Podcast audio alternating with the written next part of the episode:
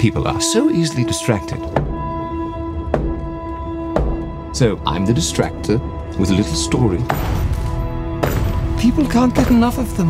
Because, well, they connect the stories to themselves, I suppose. And we all love hearing about ourselves. So long as the people in the stories are us, but not us. This'll tell the tale.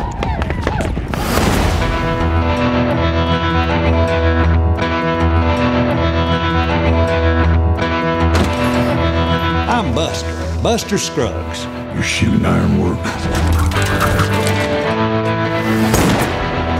Appears to do, yes.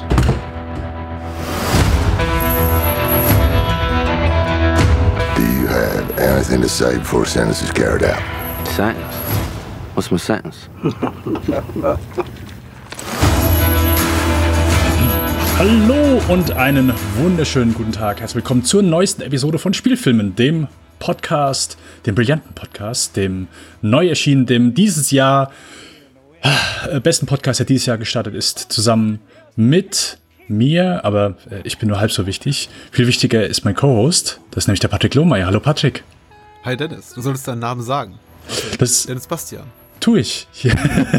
Richtig, genau. Äh, Der Esel nennt sich immer zuerst. Das ist mir mitten im Satz eingefallen, deswegen bin ich schön umgeschwungen auf dich, Patrick. Das ist, das ist wahre Kunst. Das kann nicht jeder, aber äh, Es ist gut, die Anmoderationen sind super. Wir beginnen eigentlich jede Podcast-Episode, als wäre es die erste, die wir gemeinsam machen. Und irgendwie ist es ja auch ähm, charmant, das hält uns jung. So. das ist richtig. Äh, In Wahrheit sind wir nämlich letzte Woche erst 20 geworden. Ihr dürft uns gerne gratulieren und Grußkarten schicken. Ach so, ich, ich wollte gerade Gag machen, man merkt uns die Ü50 gar nicht an, aber ja. Weil das, jetzt sucht sich so jeder das Mittelding aus und dann hat er unser Alter auch drauf. Ja, Patrick, wir sind äh, gut am Ende der Filmografie von den Coens angekommen. Ähm, wir besprechen heute die letzten drei Filme, den zum aktuellen Standpunkt die letzten drei Filme von den Coens. Sie sind ja noch nicht fertig. Äh, und das ist heute Inside Llewyn Davis 2013, dann drei Jahre später Hell Caesar und dann nochmal zwei Jahre später The Ballad of Buster Scruggs. Wir sind das letzte Mal eigentlich auch recht positiv haben wir uns verabschiedet. Äh, True Grit, Serious Man äh, und Burn After Reading. Also ich glaube, gut, du warst Burn After Reading warst du glaube ich nicht so angetan, aber ich glaube bei den anderen beiden waren wir schon recht recht positiv gestimmt. Ist ein guter Film. Ich glaube, ich wurde schon dafür kritisiert, dass ich Burn After Reading nicht so heiß fand, was aber nicht heißen soll, dass ich ihn nicht gut fand. Ich fand ihn ja durchaus gut. Also, was auch immer das wert ist.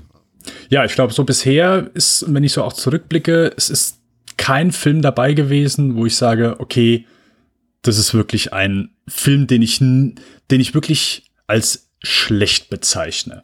Äh, es gibt Filme, wo ich wirklich sage, okay, gut, ich meine, wir, wir wissen alle so vor No Country for Old Men, da gab es so wirklich so einen Tiefpunkt mit zwei Filmen, die einfach nicht so gezündet haben wie andere Filme in der Filmografie von denen, aber es, ich würde jetzt nie behaupten, auch jetzt so ein paar Wochen später, man, man denkt so manchmal noch mal drüber nach, aber es sind keine Filme, wo ich sagen würde, hey, die sind einfach grottig, guckt euch die nicht an. Das, äh, Nein, nein, nein, nein.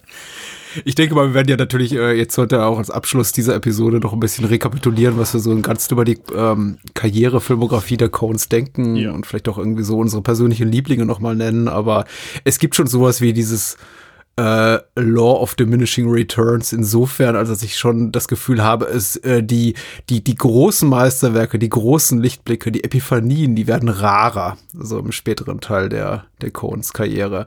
Aber also äh, alles in allem, also haben die eine hohe, wie sagt man, Trefferquote.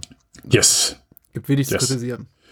Dann ja, äh, ich meine, zum aktuellen Zeitpunkt, wir, wir wollen mal sehen, wie es heute weitergeht. Und ich würde sagen, wir legen äh, direkt einmal los mit Inside, äh, Inside Llewyn Davis. Nicht Llewellyn, das ist der aus No Country for Old Men. Das hier ist L- Llewyn. Llewyn.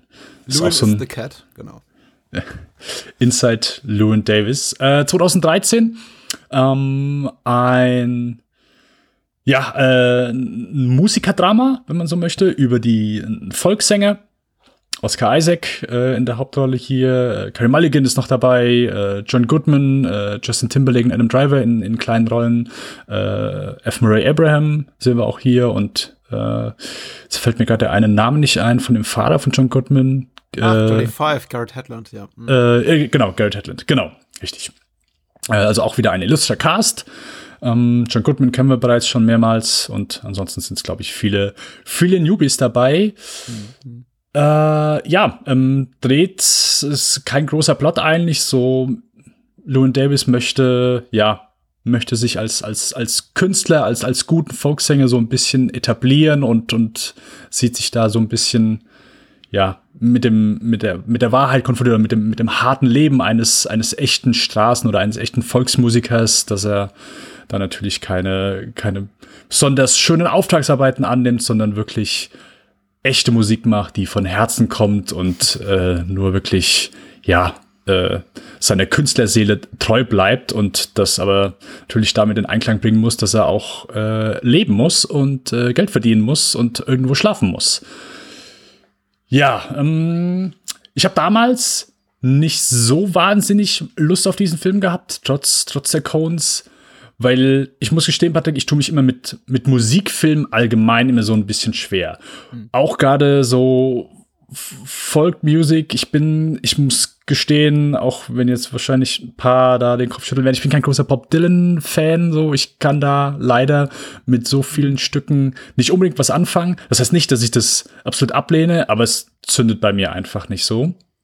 Um, ähm, und deswegen stand ich dem Film so ein bisschen skeptisch gegenüber.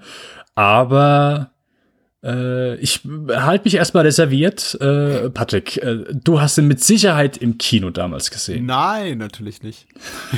ich, kann, ich kann im Grunde die gleiche Geschichte nur mal erzählen, wie die, die ich zu äh, Osiris Man zum Besten gegeben habe. Mich hat einfach das Thema nicht interessiert. Und yeah. äh, ich bin da so oberflächlich, leider. Also es war so genau wie, wie mir ein, eine, ein kurzer Abriss über den Inhalt von Osiris Man überhaupt nicht zusagt, in dem Sinne, ja. dass ich äh, sofort zu, zum, zum Geldbeutel griff und sagte, hier sind 15 Euro fürs Multiplex-Ticket oder fürs Programmkino-Ticket, wie auch immer, war mir bei, ging es mir bei Inside Louis Davis genauso, dass ich sagte, okay, ja, klingt jetzt nicht so spannend. Und du, du erwähntest gerade Bob Dylan, also meine Folk-Music-Phase war auch vorbei. Ich hatte, glaube ich, im Gegensatz zu dir eine. Äh, das zog sich so durch Studium und da war ich dann auch sehr deep und äh, ein großer Denker oder dachte das zumindest von mir und versuchte mich am Pfeife rauchen und äh, versuchte mir irgendwie so, so ein coole, coole Haare stehen zu lassen wie Dylan und auch seine Mützen zu tragen und, und, und hörte da was weiß ich, äh, The Freewheeling Bob Dylan rauf und runter, aber äh, äh, ne, der ja hier auch aufschlägt, kurz in einem Cameo-Auftritt. Mhm. Aber das ist eben auch lange her, also wirklich lange Zeit vorbei und in, insofern Inside Llewyn Davis, nee, äh, wenig Lust drauf gehabt und die Schauspielerriege zum dem damaligen Zeitpunkt bis auf Carrie Mulligan, äh, die mir als Schauspielerin bekannt war, und Justin Timberlake, der mir als Musiker bekannt war, den ich aber immer noch so mit seinem Boygroup-Image sehr verband, äh, sagte mir auch nichts. Klar, ich meine, John Goodman in einer kleinen Rolle geschenkt, F. Mary Abram. Ja. Kennt man natürlich auch, aber das war jetzt irgendwie keine Namen, für die ich sagte, oh, da, da löse ich gleich mal ein Ticket. Ja, ja, okay. Ähm, insofern, ja, äh, ich bin spät berufener, aber äh, glücklich damit. Also nicht mit der späten Berufung, einfach mit der Erfahrung, den Film gesehen zu haben. Ich habe den ja auch an anderer Stelle schon mal in einem anderen Format hier verbraten, das erwähne ich dann später. Äh, aber ja, ich bin sehr glücklich mit dem Film, damit ihn gesehen zu haben und freue mich ehrlich gesagt auch darauf, jetzt mit dir zu sprechen. Ja, cool. Ähm, Ist das Satz ich, zu Ende gegangen, korrekt? Über diesen ich, Film zu sprechen, wollte ich sagen. Jeder deiner Sätze geht ko ja, korrekt. Die enden auch manchmal mittendrin so. Ich, ich lasse das Verb da mal gerne weg, einfach so. Ähm, ja, äh, schön. Äh, ich habe den damals, äh, muss ich dann doch, äh, doch sagen, ich habe den im Kino gesehen, weil ein Bekannter von mir, ich meine, ein Freund, äh, ein Bekannter, der gesagt hat, ja, hier, ich habe gehört, du stehst auf die Cones oder du magst zumindest Filme, ich habe den Bock, den zu sehen, möchtest du mitkommen? Sag ich, ja, okay. Dann, äh, dann tue ich das, dann habe ich mich mitreißen lassen. Und ich muss gestehen, ich war sehr positiv überrascht. Erstmal so ein bisschen vom Humor ähm, ich, ich finde, er ist so direkt. Äh, manche seiner Figuren sind manchmal, äh, vorangehend Carrie Mulligan, so extrem aggro. Und, und äh, das, ich dachte, das wäre halt einfach mehr, ich sag mal, ja, äh, weniger Cohen-esque, äh, ich hoffe, das macht Sinn, äh, sondern wirklich mehr so einfach ein, ein sehr, ich sag mal, trübes ähm, Musikerdrama, wie man es wahrscheinlich jetzt so, wenn man das Poster sieht und vielleicht den Trailer gesehen hat, erwarten würde. Aber das machen die Cones nicht. Ich glaube, also es ist schon noch, es ist ein, ein sehr, ich sag mal, melancholischer Film auf jeden Fall. Aber äh, er ist auch, glaube ich, ein bisschen mehr als das. Und ich habe eher so nur, nur dieses einfach so dieses melancholische, diese melancholische Stimmung erwartet. Ich bin davon ausgegangen, dass mir keine der Songs zusagt innerhalb dieses Films, wo ich äh, ebenfalls positiv überrascht gewesen bin, dass das nicht der Fall ist. Ich fand hier echt ein paar Titel sehr schön und äh, gefallen mir auch heute jetzt bei der Zweitsichtung äh, am Wochenende. Haben mir auch immer noch gut gefallen, finde ich sehr, sehr schöne Titel. Und ja, äh, der äh, Film ist sehr plotarm, wo, wo ich bei den Coens so glaube, dass die noch am, sehr viel damit trotzdem machen können. Also er wirkt ja dann auch so ein bisschen wie eine so eine leichte äh, Odyssee. Ich habe mich manchmal dann auch so ein bisschen an Oh Brother Where Art Thou äh, äh, erinnert, auch bei dem einen oder anderen Track. Aber einfach so die die die Reise nach äh, Chicago ist es, glaube ich. Wo, Ja, ja. wo genau, so nach Reise nach Chicago, Chicago. Genau, es ist ja nicht einfach nur eine Autofahrt, aber einfach nur so dieses immer dieses ständige Anhalten, die, die Dialoge mit John Goodman und äh, einfach so die das Ganze, was jetzt ich sag mal so der vielleicht der der der klassische Musikerfilm wahrscheinlich darauf verzichtet hätte und ihnen vielleicht einfach kurz äh, fünf Sekunden im Bus gezeigt hätte oder im, äh, sonst im Auto. Ähm, ja, ähm, ich finde Oscar Isaac äh, super hier. So, äh, ich sag mal, eine einigermaßen zurückhaltende Performance, außer in ein, zwei Momenten, wenn er ausbricht, aber finde ich, passt sehr, sehr gut zu ihm. Sonst ist er halt eher so, ich sag mal, der etwas männliche oder eher so draufgängerisch, sei es jetzt in, in Star Wars oder äh, in Drive damals, da habe ich den dann zum ersten Mal gesehen. Da, es ist, äh, er wirkt einfach so als jemand, der, der sehr stark oder der sofort auf sich rausgehen will. Und das ist es hier auch nicht so. Er hat dann immer so ein bisschen was, wo er dann, keine Ahnung, so ein bisschen angestichelt wird und so weiter, aber äh, so, ja, fand ich, fand ich sehr schön. Also hat mir, hat mir auch da als Performance sehr gut gefallen. Ja, das ist eine, ich, entschuldige, entschuldige die Unterbrechung, das ist eine Star-Making-Performance für dich, die, die vielleicht nur gleichzusetzen ist im, im, im Coenschen Schaffen mit dem, was sie mit Javier Bardem gemacht in, äh, in Habe No Country for Old Men. Also ich meine, sowohl Mhm. Isaac als auch Bardem waren jetzt keine unbeschriebenen Blätter vor ihrer Zusammenarbeit mit den Coens, aber Oscar Isaac war einfach eine, eine völlig andere Nummer äh, nach diesem Film. Also plötzlich saß er in jeder Talkshow und bekam dicke Rollen.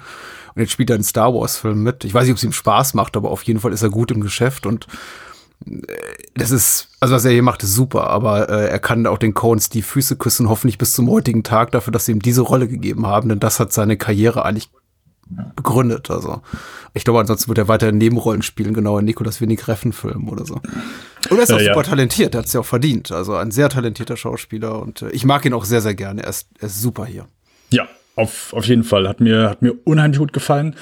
Ähm, ich, der Film ist ja so, ich sag mal so, der sieht jetzt erstmal ist so sehr farbarm, also es ist wirklich wenig, wenig Farbe und so weiter. Aber ich finde trotzdem halt einfach, der sieht so gut aus. Ich muss mich damals so ein bisschen erst an den Look gewöhnen, aber ich finde, der, der sieht einfach so gut aus. Und ich finde es ein bisschen schade, weil es ist eigentlich so ein, auch ein, ein sehr schöner Film, wenn es draußen kalt ist und du dich einfach halt mit einem mit einem heißen Kaffee oder einer heißen Tasse Tee ähm, aufs Sofa setzen kannst und den dann so noch ein bisschen mehr genießen kannst. Und es ist ein bisschen komisch, den so bei, bei sehr heißem Wetter und bei äh, ja Sonnenschein äh, dann zu gucken. verstehe. Hm. Aber ähm, ja, also ich sag mal so, so melancholische Filme, du musst ja, also ich muss zumindest dann manchmal schon so ein bisschen in der Stimmung sein bei so Filmen.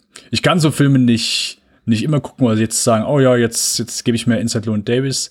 Aber ich habe auch hier gedacht, hm, ich, das ist ja auch so so die Idee hinter unserem Filmografie-Aspekt, dass wir jetzt sagen, okay, wir wir gucken jetzt nicht nur, wenn wir keine Ahnung, Bock auf den Film haben oder jetzt der Film, den wir eigentlich nur, keine Ahnung, äh, an äh, Halloween gucken oder, oder sonst irgendwas. Oder ja, das ist, äh, oh, der, der Film, der wird nur an Fixen geguckt. Das geht nicht anders. Dass wir auch da mal so ein bisschen aus der Komfortzone rauskommen. Und Inside Llewyn Davis habe ich jetzt im Kino gesehen. Äh, und ich glaube, der kam auch im Dezember oder im Januar äh, ins Kino. Hab den danach noch einmal gesehen, auch im Winter und jetzt im Sommer. Ist auch, ist halt auch mal noch was anderes. So viele denken gar nicht so über die Jahreszeiten nach, aber es gibt mit Sicherheit dann so bestimmte Filme, wo jemand sagt, weißt du was, jetzt so im Sommer Ja. brauche ich kein melancholisches Musikerdrama. ähm, Ich verstehe das. Er fühlt sich an wie ein Winterfilm. Das tun ja viele. Ich meine, wir blicken heute, heutzutage auch zurück auf, auf, auf äh, Batman Returns oder äh, den ersten Stück langsam Film und denken, ah, typische Weihnachtsfilme oder Ja, Winterfilme. ja. Und äh, die kamen eben auch alle im Sommer raus. Und, äh, Ja. bei dem äh, der Film hat ja gar keine Chance. Also jetzt hier vor, vor, vor uns, also und unserer äh, vor, vor der Tatsache, dass wir ihn jetzt hier im Sommer besprechen. Also so liegt äh, einfach, ist einfach unser Kalender gestrickt. Also er muss jetzt ran. Aber du hast absolut recht. Ich habe ja auch ein, zwei Mal dabei gedacht, hm, irgendwie falsche Jahreszeit. Hab den auch nicht ganz grundlos. Le- Letztes, äh, letzten Dezember, als ich mit mir Johannes Klar darüber gesprochen habe, fürs Bahnhofskino, für die Bahnhofskino Extended Edition, irgendwie so, so drei Tage vor Weihnachten in den Feed gestellt. Hab das auch dem Johannes geschrieben, hab gesagt, das ist ein, das ist ein Film, der passt äh, zu dem 21. Dezember. Äh, und wir hatten die, die, Folgen, glaube ich, schon zwei, drei Monate vorher aufgenommen. Ich habe gesagt, ich, ich muss warten, weil das ist ein Winterfilm. Ähm, ja, und jetzt, äh, ja, dachte ich, oh, ein, zwei Mal, hm, äh, bin gespannt, ob der noch so wirkt. Aber ja, tut er. Ich habe mit dem Look, glaube ich, so ein bisschen mehr zu kämpfen als du. Ich muss mich Okay. daran gewöhnen, weil ich ihn eben auch aus anderen äh, Filmen kenne. Der, der äh, Cinematograf ist hier äh, Bruno de Bonel. Ich glaube, zweimal haben sie mit ihm zusammengearbeitet bisher. Bei dem hier und Ballad of Buster Scruggs. Äh, kennt man, glaube ich, hauptsächlich, also ich kenne ihn noch von früher, äh, von seiner Zusammenarbeit mit Jean-Pierre Jeunet. Also Fabelhafte Welt der Amelie und ähm, ja, Mathilda eine große Liebe und so. Und ich habe mit den Genet-Filmen immer so ein bisschen zu kämpfen, was ihren Look betrifft und auch ihre ganze Art, dieses Whimsy, äh, so ein bisschen zu kämpfen. Ich, ich bin nicht so ein Fan von dieser Weichzeichner-Optik, diesem fast monochromatisch, nein, nicht monochromatisch, aber sehr farbarmen, sehr mit ähm, Weichzeichner spielenden, sehr diffusen Hintergründen spielenden Optik äh, funktioniert für mich hier wirklich erstaunlich gut. Aber in anderen Filmen auch manchmal gar nicht. Macht das Filmbild irgendwie oft so ein bisschen flach und uninteressant. Aber hier hat es mir tatsächlich ganz gut gefallen, weil das ja sehr, sehr klar hier äh, fokussiert ist eben auf seine Figuren und einfach auch so äh, Sets und äh, Straßenszenen und also überhaupt das ganze Umfeld einfach nur so im Hintergrund stattfindet und gar nicht so viel Wert drauf gelegt wird, dass man jetzt jedes Detail erkennt, was sich hier der äh, Ausstatter hier so ausgedacht hat. Also zumindest ging es mir so in vielen Szenen, dass ich mir dachte, ja, ich würde mal ein bisschen gerne mehr von den Räumlichkeiten sehen, aber offenbar wollen die Coens das nicht und äh, Bruno de Bonel auch nicht. Und das ist auch gut so. Und dann gewöhne ich mich irgendwann daran, dass wir eben, dass es eben alles sehr, sehr fokussiert ist auf die Figuren. Räume sind sehr klein, wirken sehr klein. Äh, alles andere ist so verschwimmt irgendwie so im Hintergrund. Und äh, das ist gut. Also ich finde, hier passt wirklich so diese, diese Ästhetik, die er mit reinbringt. Aber ich habe jetzt auch wieder zusätzlich zu dem Jahreszeitenaspekt, glaube ich, so 10, 15 Minuten gebraucht, um da reinzufinden in, diesen, Ja. in diese besondere Atmosphäre, in diese Ästhetik. Ja, ich denke, es kommt dann einfach noch so ein bisschen mehr durch, so dieses Trübe, so es soll kalt sein, äh, wenig Hoffnung, irgendwie sehr, nicht, nicht sehr farbenfroh, farblos. Und es drückt ja auch so ein bisschen seine Stimmung äh, wieder, also nicht nur dieses Film, sondern auch von, von Oscar Isaac, der sich hier so ein bisschen, ähm, ja, der so ein bisschen mit, mit Armut kämpft und so ein bisschen mit, mit Geldmangel. Ähm, Ja. ich tue mich auch mit sowas immer schwer. Ähm, also so, Mit dem Äh, so- Inhalt oder mit dem Look? Äh, nein, nein, ähm, äh, eher Inhalt. Also so äh, Porträt von, von so armen, gebeutelten Seelen, um das jetzt mal so zu sagen. Ich meine, das gehört eher nicht ganz so. Gibt es mit Sicherheit noch Filme, die so ein bisschen extremer sind, aber so, äh, ich meine, die extreme Version, so, so wirklich Armutspornos, da tue ich mich dann manchmal so ein bisschen schwer mit.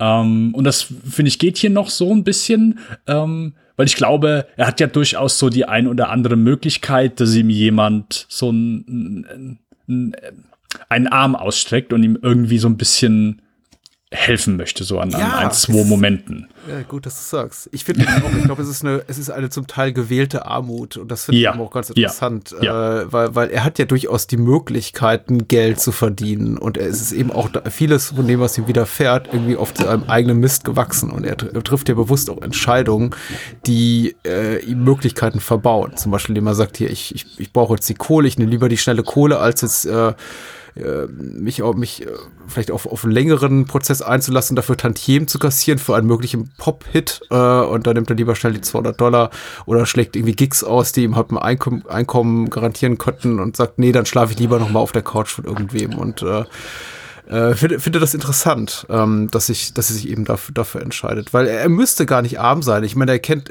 ich wollte gerade sagen, er kennt Justin Timberlake. Und Justin Timberlake spielte eben quasi den, den, äh, den Sänger in einem Duo, das er gemeinsam, also Jim und Jean, Jean ist die, die Ex-Frau dann hier von Lewin, äh, und, und der, der produziert eben mittlerweile für Columbia, also ein großes Record-Label, äh, mhm. Songs. Und äh, Lewin hätte natürlich die Möglichkeit, diese Quelle anzuzapfen und zu sagen, hier, lad mich öfter mein Studio ein, das ist sehr lukrativ. Aber er macht's eben nicht. Mhm. Er macht ihn das zu einem guten Menschen, diese, diese, dieses Wahren der künstlerischen Integrität oder einfach zu einem doofen Menschen?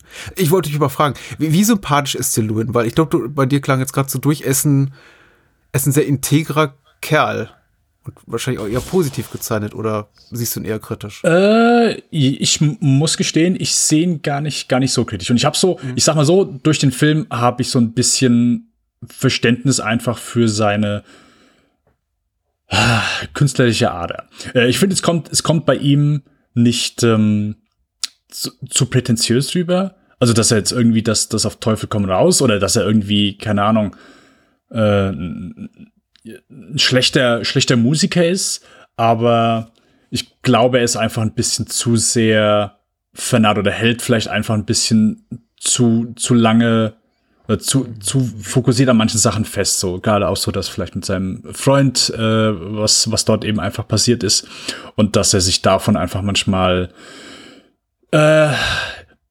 fest festnageln lässt. Ich glaube, dass es könnte ihm helfen, das eine oder andere Angebot mal anzunehmen. Gerade vielleicht äh, F. Murray Abraham bietet ihm noch so, so eine Stelle an. Ja, stimmt, stimmt. Äh, weil ihm auch so. Stimme in einem Trio, ja. Genau, er sagte mir auch schon, ja, du bist kein, du bist kein Frontmann. So, und er sagt, nee, nee, mach ich nicht. Aber das ist ja immer so, so dieses, ähm, ähm, äh, wie heißt, dieses Steven Soderbergh-Prinzip. So, äh, er sagt ja immer so, hey, ich mache uh, One for You, One for Me. Also einen Film mache ich fürs Studio, einen Film mache ich für mhm. mich. Und ich glaube, so das Mantra würde ihm vielleicht so ganz gut tun, wenn er einfach sagt, hey, ich, ich versuche erstmal trotzdem ein bisschen vom Geld her auf die Beine zu kommen ähm, und dadurch habe ich dann vielleicht ein bisschen stabiles Standbein und, und kann mir dadurch dann auch äh, ein paar Sachen erlauben, wo ich meine künstliche Ader eher ein bisschen ausleben kann, vielleicht ein paar äh, nicht ja, so kommerzielle ja. Stücke produzieren kann. Aber das ist ja immer so, so dieses, diese ewige Debatte, so, dass man, manche Menschen können das nicht Manche können das sehr gut. Gibt, gibt auch, also, keine Ahnung, äh, bietet David Lynch äh, einen äh, Marvel-Film an. Ich glaube, der Bursche würde nie Ja sagen. Äh, es sei denn unter ganz, ganz, ganz weirden Bedingungen. So, um das mal äh, auf die Filmlinie zu ziehen. So, manche, ja, ja, man, manche, manche können das halt einfach. Die sagen halt einfach, ich kann nur das machen, was ich mache. Und wenn ich damit auf der Straße sitze, dann ist es halt so. Ja, zieht ja, jeder, glaube glaub ich, so seine Möglichkeiten. Nicht. Äh, ich, ich, ich verstehe die Parallelen, die du jetzt gerade ziehst, aber natürlich die Möglichkeit, das in der Größenordnung. Also noch nicht mal irgendwie ein Hundertstel davon hat ja irgendwie stehen Lewin Davis ja frei. Ihm werden ja tatsächlich nur relativ unattraktive Sachen angeboten. Ähm, aber du, äh, grundsätzlich hast du natürlich recht, er ist eben nicht bereit, Zugeständnisse zu machen und irgendwie auch mal Kompromisse einzugehen. Und das zeichnet ihn einerseits aus. Ich finde, andererseits macht sie natürlich auch zu einer schwierigen Figur. Irgendwie, ich verliebe mich schon auch jetzt bei jedem Wiedersehen wieder in, in, in Louis Davis so ein bisschen, weil ich im Grunde das mag, wofür er steht. Und trotzdem denke ich die ganze Zeit, ja, du triffst aber auch eine falsche Entscheidung nach der anderen. Ähm, und ich kann eben auch, und das ist auch so eine, eine Kunst des Drehbuchs, habt der Coens auch, auch die Gegenseite immer sehr gut verstehen. F. Murray Abraham wäre vielleicht vielleicht in einem anderen Film äh, unter der Hand von anderen Drehbuchautoren so eine Schurkenfigur gewesen, wenn er eben sagt, I don't see a lot of money here und ihn quasi sagt, äh, du bist kein Solokünstler, such dir einen Partner, okay, willst du mhm. keinen Partner, dann stecke ich dich in Trio und also quasi so eine Castingband. Ähm, ich verstehe komplett F. Murray Abram, also seine Produzentenfigur äh, in, in, dem Moment. Das ist kein böser Mensch. Das ist einfach nur, der, der ja. macht seinen Job ordentlich und er bietet ihm eben einen fairen Deal an und äh, Lewin Davis sagt eben, nö, das, das ist nichts für mich. Und äh, Lewin begegnet eben immer wieder diesen Leuten, bei denen er die Chance hätte, irgendwie zu landen, äh, sich ein bisschen mehr mit, mit, mit Jim eins zu werden und nicht irgendwie blöde Kommentare darüber zu machen, wie, wie lächerlich der Song ist. Natürlich ist er lächerlich, dieses äh, Please Mr. Kennedy, dieser, dieser Pop-Song. Äh, dieser Plastikkopf. Und äh, vielleicht ihm aber gut nicht seine, ähm, seinen Mäzen, also dieses Mäzen-Ehepaar da, die, die Gore-Finds, bei denen er unterkommt, die offenbar auch mit seinem ehemaligen äh, mit, mit Singer Mike da befreundet waren, nicht zusammen zu schreien, weil er sich irgendwie verraten fühlt oder was. Also er nimmt, er nimmt Mrs. Gorfine übel, dass sie eben mitsingt, die zweite Stimme mitsingt über seinem Song. Und sagt, äh, sie, sie behandeln ihn irgendwie wie, wie seine Aufziehpuppe und irgendwie quasi, damit sie ihn, damit sie ihn ihr, ihren, ihren, ihren Greenwich Village äh, Kulturfreunden der, der, der, der, der oberen Zehntausender irgendwie vor, vorzeigen konnte, so von wegen, guck mal hier, wir haben den Anschluss nicht verloren zu, zu echten Künstlern da unten. Ähm, aber natürlich profitiert er davon. Äh, er, er nimmt sich gerne irgendwie alles so, so, solange er, äh, solange irgendwie nichts, nichts eingefordert dafür wird. Und in dem Moment, wo es eben heißt, ja, wie wär's denn hier mit ein bisschen Zugeständnissen an deine aktuelle Lebenssituation und an dem, was gerade der Markt verlangt, sagt er, nö, ich bin raus. Und das bei aller Liebe äh, macht eben die Figur auch äh, schwierig, so äh, also zu verteidigen und in Schutz zu nehmen. Äh, und das finde ich auch, auch eine besondere Qualität dieses Films. Das ist äh, was den so Gewinn bringt, macht auch beim zweiten, dritten, vierten Mal. Also es ist eine sehr, sehr komplexe Figur. Äh, trotz der Tatsache, dass wir eigentlich relativ wenig über Lewin wissen. Weil, weil viel erfahren wir von ihm nicht. Also erfahren, also so Kleinigkeit über seine Vergangenheit. Da gab es mal Diane, ne, und er hat die Geld für eine Abtreibung gegeben und die hat das Kind offenbar trotzdem bekommen. Also irgendwo gibt es einen kleinen Louis Davis, mutmaßlich, aber wir sehen ihn nie. Wir sehen, lernen seine Schwester kurz kennen, aber wir erfahren nie so wirklich was aus deren Leben, sondern immer nur so aus seiner, aus seiner Perspektive. Auch über Jean. Ähm, äh, und, und trotzdem habe ich das Gefühl, ich habe eine, eine sehr komplexe Figur vor mir. Äh, ich weiß gar nicht, wo ich jetzt so drauf hinaus will. Eigentlich will ich nur sagen, gutes Drehbuch, gute, gute Hauptfigur. Äh, der, der Titel ist super prätentiös, also Inside Duane Davis, so heißt ja auch sein Album, was er da an yeah. Produzenten bringen will. Aber es ist gut gewählt. Ich habe, als ich Inside Duane Davis las, dachte ich, ja, ein bisschen, vielleicht ein bisschen übers Ziel hinausgeschossen, so, wir, wir machen jetzt mal was Anspruchsvolles und, äh, aber wenn man dann sieht, also wenn man den, den, den, das dann aufschlagen sieht im Film und dieses, Fake-Dylan-Cover dann äh, in die Kamera gehalten wird und du, du, siehst das, wie er sich da auch selber inszeniert und selber sieht, dann äh, denke ich, ja, okay, das ist, das, das, das darf der Film, das ist total okay. Das ist genau die Figur, die wir gesehen haben in den vorangegangenen 60, 70 Minuten. Ja, nee, genau, das, das denke ich auch. Also er ist komplett unreflektierter Künstler. äh, ja, einfach so, so, aber ich glaube, er verliert er einfach so, glaube ich, dann ein bisschen äh, an, an seinen Drive, aber einfach so gegen Ende, wo es dann darauf hinausläuft, dass er sagt, okay, gut, also ich, äh, ich habe jetzt, mir wurde oft genug die Tür vor der Nase zugeschlagen. Äh, so langsam realisiere ich auch selbst, dass das vielleicht irgendwie keinen keinen Sinn mehr hat, nicht vielleicht bei anderen Sachen umsehen sollte. Ähm, er ist halt einfach, glaube ich, so ein bisschen, ja, so, so dieses, äh, dieses typisch Sture, was ja manche auch haben, weil die, weil die dann einfach sagen, hey, ich möchte daran festhalten. Und deswegen würde ich auch nie also ich habe ihn nie als, als unsympathischen Menschen gesehen. Äh, ich glaube, so der unsympathischste Moment ist dann vielleicht einfach gegen, gegen Ende, wo er dann so äh, die, die Frau, die vorne singt, wo er sie halt so ein bisschen äh, anschreit wegen, wegen ähm, äh, während, während der Show. Ja, und ja. nachher der, der Ehemann sie dann so ein bisschen, äh, ihn dann ein bisschen äh, verprügelt. Ein bisschen, ja. ähm, das tut schon weh. Ja, es ist, aber wo man auch sagt, ja, ey, Junge, hast du verdient, ja, wo er dann einfach so sein, seine Wut, Wut rauslässt. Aber ja, äh, ich, ich glaube, der, der Film so äh, hört ja, ich sag mal, recht offen auf, oder zumindest so was, was Llewyn Davis dann angeht.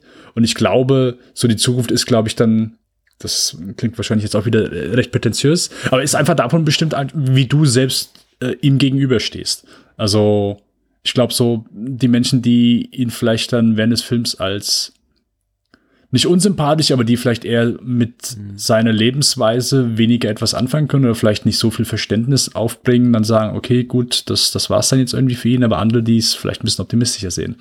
Ich möchte hier schon ein bisschen optimistischer sein. Ich fand ihn nie unsympathisch. Ich konnte immer so nachvollziehen, einfach, wo, woher er kommt und was er vorhat und wieso. Und gerade deswegen war es für mich komischerweise ein optimistisches Ende. Ja? Auch wenn es an einer sehr komischen, ich sag mal, Stelle aufhört, um das zu sagen. So, ja, er wurde gerade verprügelt, der Typ haut ab und äh, ja. Er schleppt sie nur so zur Ecke und sagt au revoir. Also jetzt selbst, wenn man den Film nicht gesehen hat, glaube ich, gilt das nicht als Spoiler, weil im Grunde ist es auch nur ein, eine spiegelbildliche Szene zur allerersten des Films, mit der der Film auch beginnt. Also die, man muss sagen, die zweite Szene des Films. Die erste ist, er, er sitzt in diesem Club und, und, und spielt eben, äh, macht, macht einen Solo-Act. Aber wir sehen eben eine Szene zweimal quasi in leicht veränderter Form, äh, dann am Ende nochmal und äh, es ist kein Film, den man irgendwie für seinen Spannungsbogen guckt. Aber ich finde es interessant von dir zu hören, dass du das als positiv empfunden hast und also auch Louis Davis als überwiegend positive Figur. Bei der positiven Figur gehe ich mit, aber dieses Ganze, ist er eine Sympathieträger und ist das Ende jetzt positiv oder negativ? Das hat für so ein bisschen äh, Zwist bei uns im Hause, Hause Lomi hier gesorgt. Also meine Frau zum Beispiel fand ihn komplett unsympathisch. Jetzt muss man sagen, die kommt auch eher so aus der künstlerischen Ecke und ich glaube, die hat einfach genug vor genau solchen Menschen. Äh, ja, ja. Äh, die, die nicht hören, die, die den Knall nicht hören äh, und dann äh, lamentieren Zeit ihres Lebens, dass man sie nicht ordentlich bezahlt für ihre ach so tolle Kunst. Ähm, Mhm. Ich, ich sehe das etwas weniger streng, muss ich sagen. Ich sehe eigentlich das Ende also auch schon so eine Art Come-Uppance. Da gehe ich ein bisschen so konträr zu dir. Also, dass der Film schon sehr deutlich macht, auch indem er einfach noch mal so dieses Bob Dylan Cameo da reinbringt und eben schon sagt, hier guck mal, äh, hier, äh, da, sitzt jemand, Bob Dylan eben, der kurz vor seinem Durchbruch steht und Fork hat eine Zukunft und das eigentlich in dem Moment, wo Louis Davis schon damit abgeschlossen hat und gesagt, okay, ich gehe zurück zur Marine und gebe das Ganze eben dran. Ähm, also äh, für, für mich ist das eher ein, ein, ein bitteres Ende, weil ich das Gefühl habe, okay, eine Woche später wird er wahrscheinlich auf irgendeinem äh, irgendwo der, See- in, in, in, der, irgendwo auf dem Pazifik sitzen äh, und irgendwie da, da Decks schrubben und äh, während Bob Dylan in den Charts nach oben klettern wird. Ähm, aber vielleicht liege ich da auch vollkommen falsch. Aber ich glaube nicht, dass es hier groß richtig und falsch geht. Nee, äh, finde ich, ist absolut, absolut äh, äh, nachvollziehbare Sichtweise. Ich würde auch sagen, das ist mit Sicherheit so das, was, was den meisten so geht. Ähm, ich weiß nicht. Ähm, die Sache ist ja die, wird er, se- sein Traum ist ja, weiter seine, seine Kunst ausüben zu können und dafür natürlich bezahlt zu werden und idealerweise so genau diese Bob Dylan-Figur dann einfach, keine Ahnung, äh, in, in, in, Ruhm, Geld und, und äh, Angesehenheit dem nachzuahmen, wo er nicht zu, zu kommen wird. Äh, ich habe so ein bisschen gesehen, hey, er, er findet irgendwo was, aber, aber wird dort wird, wird woanders glücklich und hat kurz, kurz einfach einen auf die, auf die Nuss bekommen. Und das ist so sein, sein Wake-up-Call. So, okay, ich mache jetzt was anderes. Es Ja. heißt nicht, dass er damit glücklich ist, aber einfach, keine Ahnung, positiver Ausblick oder nicht so der, der, der, der brotarme Künstler, den er bisher war und dass das irgendwie jetzt vorbei ist, dass er dem Au revoir sagt und sagt, okay, gut, ab jetzt, ich ändere Das irgendwas. Kann, das kann sein. Ich finde ja seinen Zorn auch irgendwie befreiend. Er ist ja auch ein, ein depressiver Mensch und ich, Inside Llewyn Davis ist ja neben allen anderen Qualitäten, die er hat, auch ein toller Film, also was heißt ein toller Film, sehr mit, mitreißender, sehr authentisch sich anfühlender Film über Depressionen. Und Mhm. äh, er ist eben auch auch so eine Depression, die er teilweise eben pflegt und auch kultiviert oder eben auch teilweise aus ihr nicht, ihr nicht entkommen kann. Und am Ende wandelt er sich eben so ein bisschen in Zorn, in Aggressivität. Und das ist ja auch durchaus heilsam für ihn. Also ich sehe es auch nicht grundsätzlich äh, als jetzt irgendwie großes Fiasko für ihn an, wenn er am Ende da sitzt im, im, im Dreck mit irgendwie Bauchauer, weil ihm da gerade jemand reingetreten hat und dann sagt er au revoir und offenbar ganz zufrieden mit sich ist, weil er denkt, er hat es dem anderen gezeigt und nicht andersrum. Also für ihn ist das schon so ein, so ein kleiner kathartischer Moment. Ich glaube, äh, ein paar Jahre später wird er sich ärgern über das Ganze, über das, was er getan hat. Auch, dass er alle Brücken abreißt, dass er eben seine, dass er Jean so scheiße behandelt und äh, äh, die Momente kommen ja auch vorher, diese kurzen Momente der Erkenntnis, äh, also wo er dann auch merkt, so, ups, das war vielleicht nicht so gut. Ähm, zum Beispiel was die Gorefines betrifft, dass er eben die irgendwie Mrs. Gorefine da anbrüllt. Aber im Großen und Ganzen scheint er wenigstens mit sich im Reinen zu sein. Und wenn eben seine Möglichkeit, äh, die Möglichkeit fehlt, ist, aus dieser Depression rauszufinden über, über, über Wut, ja gut, solange niemand da aktiv damit schadet, solange es irgendwie bei, bei, bei bösen Sprüchen und so bleibt, meine, meinetwegen. Also kann man ja auch positiv sehen. Und ich meine, Bob Dylan ist ja auch immer wieder zurückgekommen. Es gab ja auch schon Zeiten, wo es für ihn nicht gut lief. Und dann kam, kam er zurück mit Blood on the Tracks oder sowas in den 70ern. Also ja, vielleicht geht das ja Louis Davis auch so. Er von, äh, vom, vom Deck schrubben und sagt, jetzt, jetzt ist Zeit für das große Album. Ähm, Nicht, dass es in dem Film darum geht, es ist völlig wurscht, was ich hier gerade sage. Äh, wichtig ist die Stimmung, wichtig sind die Bilder, die Songs, die sollten wir vielleicht auch nochmal erwähnen. Von, wie, wie heißt der Typ von Mumford und Son- Sons? Ähm, äh, dumm, die dumm. Marcus könnte- Mumford. Okay. Ich Äh, hätte mir Pistole vorhalten können, ich hätte sie nicht sagen können. Ey, Das ist eine Band, die ich eigentlich nicht mag, von der ich relativ wenig gehört habe, aber alles, was die singen, ist mir einfach, das ist nicht meine Musik. Das sage ich jetzt so, wie es klingt, äh, möglichst wertfrei. Ist nicht meine Musik. Die Songs hier sind ausgesprochen gut. Viele ähm, Folk-Klassiker, einige eher bekanntere, die meisten äh, weniger bekannt, einige eben für den Film original geschrieben von Mumford äh, Sons oder von Marcus Mumford, produziert von T-Bone Burnett mega Producer in, in, in, Hollywood äh, und, und entsprechend gut klingt das Ganze. Und das überrascht mich auch mal wieder, wie, wie sehr mich die Songs mitnehmen. Also ich kann leider diesen Film nicht gucken, ohne mindestens eine Woche If I Had Wings im Ohr zu haben. Weil es ein wirklich, wirklich guter Song ist. Wirklich guter Song. Ja, nee, ich, mir gefallen die auch richtig gut. Ist auch so, ich war wirklich überrascht. Also gerade auch so der, der Track, den ähm, Carey Mulligan und, und Justin Timberlake, oder den sie ja zu dritt mit dem, äh, dem anderen noch äh, singen, finde ich super. Also ich saß auch drin, Ja, war Troy wirklich- Dalton. Äh, Genau. Ähm, super. Troy, also so, so absolut gar nicht, gar nicht meine, meine Musik, aber ich saß damals im Kino und fand den, den super. Und sowas holt mich dann auch mal schneller ab als, keine Ahnung, sonstige Dialogszenen. Einfach ein Musikstück, das dir einfach, das dir zusagt, das, das kann einen schon mal schneller abholen als, als sonst was anderes. Die wissen aber auch alle, also sowohl hier die Musiker, also die, die T-Bone Burnett, das ist auch hier der, der, der, der Songwriter und, und die Codes natürlich, die wissen eben auch, dass ihre Songs verdammt noch mal gut sind. Weil, also, äh, das wagt ihr heutzutage kaum noch einen Film einfach so drauf zu halten, mehrere Minuten lang Songs auszuspielen und nichts zu zeigen, eben außer dem Musiker, der den Song spielt. Natürlich wird geschnitten, natürlich, wenn hier Lewin seinen Vater besucht, äh, sehen wir zwischendurch den, das Gesicht des Vaters und sehen da so ein bisschen Minen spielen. Die versuchen schon noch so ein bisschen reizvoll zu gestalten, also dass man nicht irgendwie eine, eine, einen vierminütigen Single-Take hat auf, auf Oscar Isaac.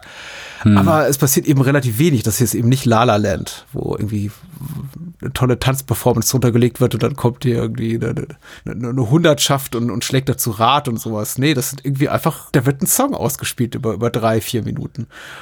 Und die meisten Songs sind eben so gut, dass sie das tragen können. Also diese so, sowas wie die City mit F. Barry Abraham als äh, Bud Grossman, diesem äh, Produzent in Chicago, das hätte total in die Hose gehen können, wenn der Song nicht gut gewesen wäre.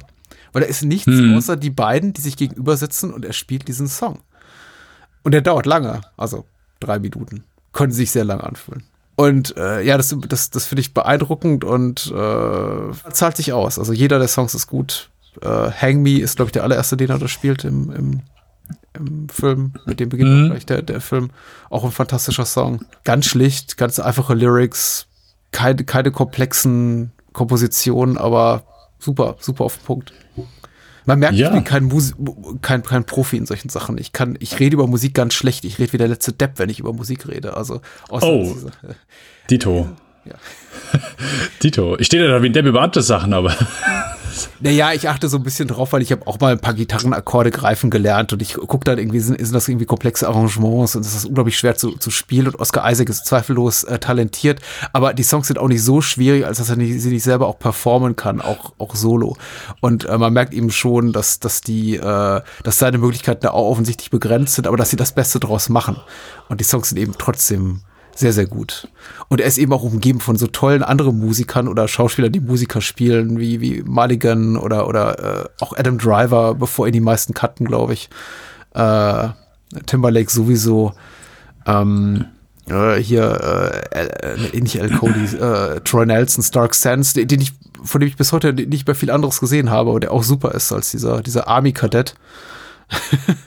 Troy Dalton connects with people, sagt hier der eine Produ Produzent. Äh, Troy Dalton äh, über ihn. Die sind alle super. Und die geben dem auch so eine unglaublich große Authentizität. Und eben äh, nicht nur Lewin äh, performt ja auch Songs, sondern die anderen eben auch. Und das ist auch ganz schön mutig, weil wir erfahren nicht viel über die Figuren, außer eben, dass sie Musiker sind. Und er lässt sie eben ihre Songs ausspielen. Äh, ich, ich bin beeindruckt einfach. Ja, ich glaube so, also wer denn, falls jemand gibt, der den Film noch nicht gesehen hat, ähm, ist, glaube ich, einfach schwer zu beschreiben, was den Film gut macht oder weswegen er funktioniert. Katze, die Katze. Äh, natürlich, die- die Katze. Die Katze, ja, genau. Also es ist äh, Einfach. Ähm, Katze äh, Ulysses. Ulysses. ich habe irgendwo mal, ich weiß nicht, ob es ein Video ist oder ein Artikel, aber der Artikel hat sich ja darauf fokussiert, dass äh, Katzen in Filmen immer umgebracht werden und Hunde immer leben. Und, und Hunde Ja. sind immer, also, oder wenn quasi, wenn ein Hund stirbt, ist es was absolut ähm, Trauriges, aber wenn eine Katze stirbt, ist es immer was Lustiges. Also es wird äh, selten irgendwie, oh, eine Katze stirbt und es ist was Lustiges im Film und Hunde immer das, immer das Gegenteil. Weil die Katze das lustige Geräusch macht vielleicht dabei. Da habe ich noch nicht drüber nachgedacht. Das stimmt so. Es könnte, glaube ich, sogar sein. Das war damals bei, äh, da kam Grand Budapest Hotel raus und äh, gibt es auch einen sehr amüsanten Moment, wo äh, Willem Dafoe die Katze von Jeff Goldblum aus dem Fenster schmeißt. Ja. Ich liebe die Katze hier. Ich bin normalerweise überhaupt kein Katzenmensch, aber ich äh, respektiere natürlich die Gefühle von allen, allen Katzenfreunden und äh, Freundinnen und möchte hier niemandem zu nahe treten. Aber die, die Katze hier, Ulysses erfahren wir am Ende, heißt sie, ist, äh, es gibt ja zwei Katzen im Film, eine wird auch angefahren. Ähm, die sind super. Also ich, äh, es ist ein Film auch, selbst wenn man kein Katzenmensch ist, keine Cat-Person ist, um sich in Katzen zu verlieben. Weil, also allein die Szene, wo ihr U-Bahn mit der Katze fährt, ist, äh, ist so wunderschön. Ja. Einer der schönsten Momente des, des Kinos der letzten zehn Jahre, finde ich. ja, Ich, äh, ich hätte es so wahrscheinlich nicht bezeichnet, aber äh, nee, ich bin auch kein, kein Katzenmensch, so muss ich gestehen. Ist okay, ich, ich, äh, ich kann eine Katze da mal so auf dem Schoß haben, aber nach ein paar Minuten geht's dann auch wieder. ich, äh, ich, ich, ich verstehe das, ja. Er hängt eben auch viel an der Katze. Hm. Er muss ja wieder, Hat auch- das hat er irgendwie keine Unterkunft hier und da bei den Gore-Files. Die super sind. Also Mr. Gorefile wird gespielt von äh, hier Neelix aus, aus Star Trek Voyager, von Ethan Phillips, die man kaum noch sieht mal irgendwo in den Serien oder Filmen, aber ich freue mich, ihn da gesehen zu haben. Ich, äh, ich könnte dir nicht, also ich glaube Star Trek, boah, ich habe die Filme alle gesehen, Serien, keine einzige. Keine einzige. toller Film.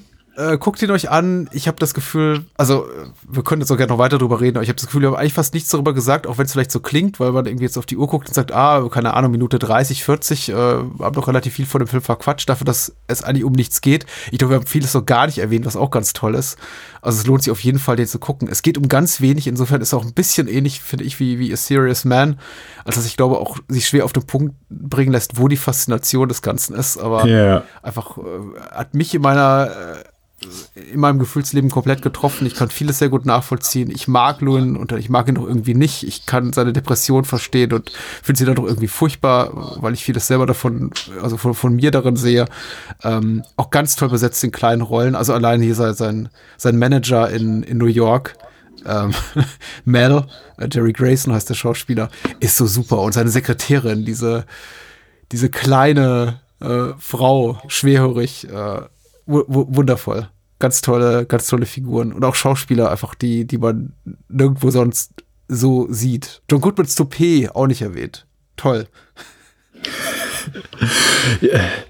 Ja, also auf jeden Fall ein, ein, ein Film, der dessen Faszination sich schwer in Worte fallen lässt. Ich glaube, also Patrick, du hast mit Sicherheit mehr gesagt als ich. Ich tue mich auch so ein bisschen schwer, so weswegen für mich Inside und Davis auch gut funktioniert hat, hier so ein bisschen schwer, das äh, zu Wort zu bringen. Aber ich glaube, du hast das auf jeden Fall schon sehr gut Du hast was ganz getan. Wichtiges erwähnt. Der ist auch nicht nur sentimental. Du hast was Wichtiges erwähnt, dass es eben auch sehr lustig ist mit äh, die, die Szene mit Oh ja. und, und, und, und Jean. Das hat fast schon so Screwball-Comedy-Qualitäten. Ich finde auch die Flucherei super. Sie ist super. Also ich habe wirklich herzlich gelacht auch gestern. Ich glaube, wir haben das letzte Mal drüber gesprochen. Ne? Lachen wir laut bei Filmen?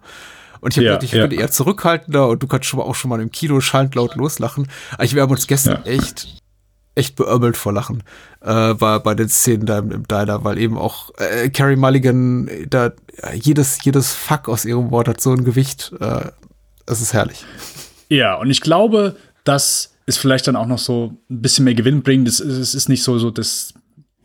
Es, es nimmt einem so ein bisschen den, ähm, falls, ah, wie soll ich sagen, ähm, wenn du so ein, ich sag mal so, klassisches Film, äh, Musikerdrama hast oder vielleicht so die, die Hollywoodisierte Version, die ist dann wahrscheinlich noch ein bisschen handsamer, wenn es um sowas geht und, oh ja, die fluchen ja nicht, weil, also, das passt einfach nicht so. Aber dass sie ja einfach so wirklich Fluchen drauf loslegen, macht sie vielleicht einfach noch ein bisschen greifbarer als Figuren. Und ich finde das, also es hat für mich einfach super funktioniert einfach an der Stelle. Es, es macht sie wärmer, wärmer. Jedes Fuck hat sie wärmer gemacht. Ja, die ist auch so. Äh, der Film, ich glaube auch, weil man es auch nicht erwartet, ist es auch so lustig, weil der Film dann eben dann auch immer so einen Schritt weiter geht, als man denkt, er würde gehen. Also wenn, wenn Ja. diesen Gag macht, so von wegen, äh, irgendwie, du, du, du hättest nicht irgendwie, äh, als wir miteinander geschlafen haben, sagt sie, irgendwie, hättest nicht irgendwie ein Kondom, sondern zwei Kondome tragen müssen. Und er so, ja, ja, ja, man merkt ihm, ist diese ganze Unterhaltung so unangenehm, vor allem die in der Öffentlichkeit in irgendeinem Park zu führen. Und da fängt sie eben weiter an, so. Und dann musst du irgendwie noch, noch Gaffertape nehmen und dann noch mal irgendwie um das zweite Kondom das Ding rum, rumwickeln. Und selbst dann solltest du irgendwie mit diesem ein, ein, eingeklebten zwei Kondomen pimmeln, irgendwie dich noch nicht mal irgendwie zehn Meter an, an eine Frau ranwagen und, und du merkst, merkst so, wie, wie, einfach nur dieser Situation entkommen will und sie macht immer weiter. Vielleicht nicht der beste Punkt, um hier unsere, diese, diese Episode zu. Louis Davis zu beenden, aber ich, ich fand es einfach sehr, sehr lustig. Sehr, sehr lustig. Äh, es ist der absolut beste Moment, äh, den Film abzuschließen. Nein, also äh, zum, ich glaube, mit Sicherheit äh, fünften Mal. Wer, äh, wer, also du sagst ja eben, im, ähm, ich gehe immer davon aus, wenn ich, ein, F- wenn ich einen Podcast höre über einen Film, ich gehe immer davon aus, dass die Menschen den gesehen haben. Ähm, aber wir, wir möchten ja nicht auch immer so, so alle Plotpunkte verraten, falls es doch jemanden da draußen gibt, der den Film dann noch nicht gesehen hat. Aber ja, also Inside Llewyn Davis lebt einfach nicht vom Plot, sondern wirklich mehr von der Musik, der Stimmung, seinen Charakteren und äh, ja, es ist, glaube ich, schon fast, fast, fast egal, wie der hier ausgeht, weil so der Weg ist das Ziel, glaube ich, bei dem hier. Ja, sehr schön gesagt. Sehr schön. So, jetzt bin ich gespannt. Ähm, wir. Das nächste Filmgespräch wird kürzer, glaube ich, kann ich jetzt schon mal verraten. Oh, oh, oh. Ähm, ja, wir sind, wir sind in 2016 angekommen. Hail Caesar. Äh, ich habe mich sehr auf den Film gefreut. Ich fand den Trailer sehr, sehr gut. Aber hier habe ich es nicht ins Kino geschafft, Patrick. Ein Ähm, Berlinale Öffnungsfilm. Ne? ja, ich bin noch nie auf, auf der Berlinale gewesen, keinen einzigen Film dort gesehen. Du mit Sicherheit schon mehr. Du, ich meine, du wohnst in Berlin, das, das ist dann schon mal immer einfacher. Eher selten. Ich finde einfach nur, es passt so gut zu Hail Caesar, aber das ist ein, ein typischer Film, der ein Festival äh, eröffnet, ohne ernsthaft Chancen darauf zu haben, jemals einen Preis zu gewinnen. Weil wofür? Ne? Ja, ja. Egal. Ähm, ja, geht äh, im Grunde um Josh Brolin, der spielt Eddie Mannix, äh, quasi eine Art Michael Clayton, äh, der in den 50er Jahren bei einem Hollywood-Studio angestellt ist als so, als ja, es, äh, ich habe mir versucht zu merken, was auf seiner Tür steht. Äh, irgendwas äh, Manager for Ja, ja, Physical Production, glaube ich. Ja, Ähm, aber er ist halt so ein, so ein Fixer, also er versucht halt so ein Studio am Laufen zu halten. Er, er spricht halt mit den Stars, ver- versucht die so ein bisschen zu beruhigen und so ein bisschen zu überreden, hey, okay, das und das läuft und so weiter. Er, er managt so, so alle Aspekte, er, er kämpft mit der Presse, er muss mit Vertretern von äh, der christlichen Religion mit äh, Rabbis und so weiter, äh, weil er gerade einen neuen Film hat. Äh, hier ist, ist das für euch so konform, so die Darstellung von Jesus, geht das klar? Ist das so? Also er, er versucht halt so ein Studio zu managen und so alle, ich sag mal, kümmert sich um, um jedes Feuer, was irgendwo brennen könnte oder jedes Stelle, wo vielleicht nur ein Feuerchen entstehen könnte. Ja, ist auch recht plot arm. Äh, wir haben hier einen Entführungsfall, also so der, der, der Hauptdarsteller, ähm, George Clooney, mir fällt gerade sein Charaktername nicht mehr ein. Ähm, Bird irgendwas? Bird? Bird, Bird Whitlock, Ja, sowas, gut. genau. Ich glaube, der Name Whitlock. wird aber ungefähr 50 Mal genannt. ja, sehr peinlich, dass mir der nicht eingefallen ist. Äh, Bad Whitlock, äh, genau, der, der entführt wird, was dann so ein Nebenplot ist. Ähm, also eigentlich nachher so auch ein bisschen so zum Hauptplot. Egal. Äh, auch ein, ein Film, der sehr episodenhaft wirkt, oder nicht episodenhaft wirkt, aber er versucht so ein bisschen so das alte Hollywood, was eben in den 50er Jahren ähm, gelebt hat, wieder so ein bisschen aufleben zu lassen äh, durch, durch verschiedene Charaktere. Also der Film fokussiert sich nicht so sehr auf eine Hauptstory, sondern lässt auch hier viele Szenen ausspielen. Also sei es eine, eine Tanznummer, sei es eine verschiedene Musical-Nummern, ähm, die werden nicht nur kurz gezeigt, sondern plötzlich ist es so äh, so ein bisschen das, was Tarantino, glaube ich, letztes Jahr mit Once Upon a Time in Hollywood auch gemacht hat. So, so eine Ära wieder aufleben zu lassen und nicht nur kurz zu zeigen, sondern auch wirklich dann manche Szenen, wie eben manche Szenen gedreht werden, einfach, obwohl sie eigentlich keine, keine wirkliche Konsequenz so zum, zum Film beitragen oder zur eigentlichen Story. Ähm,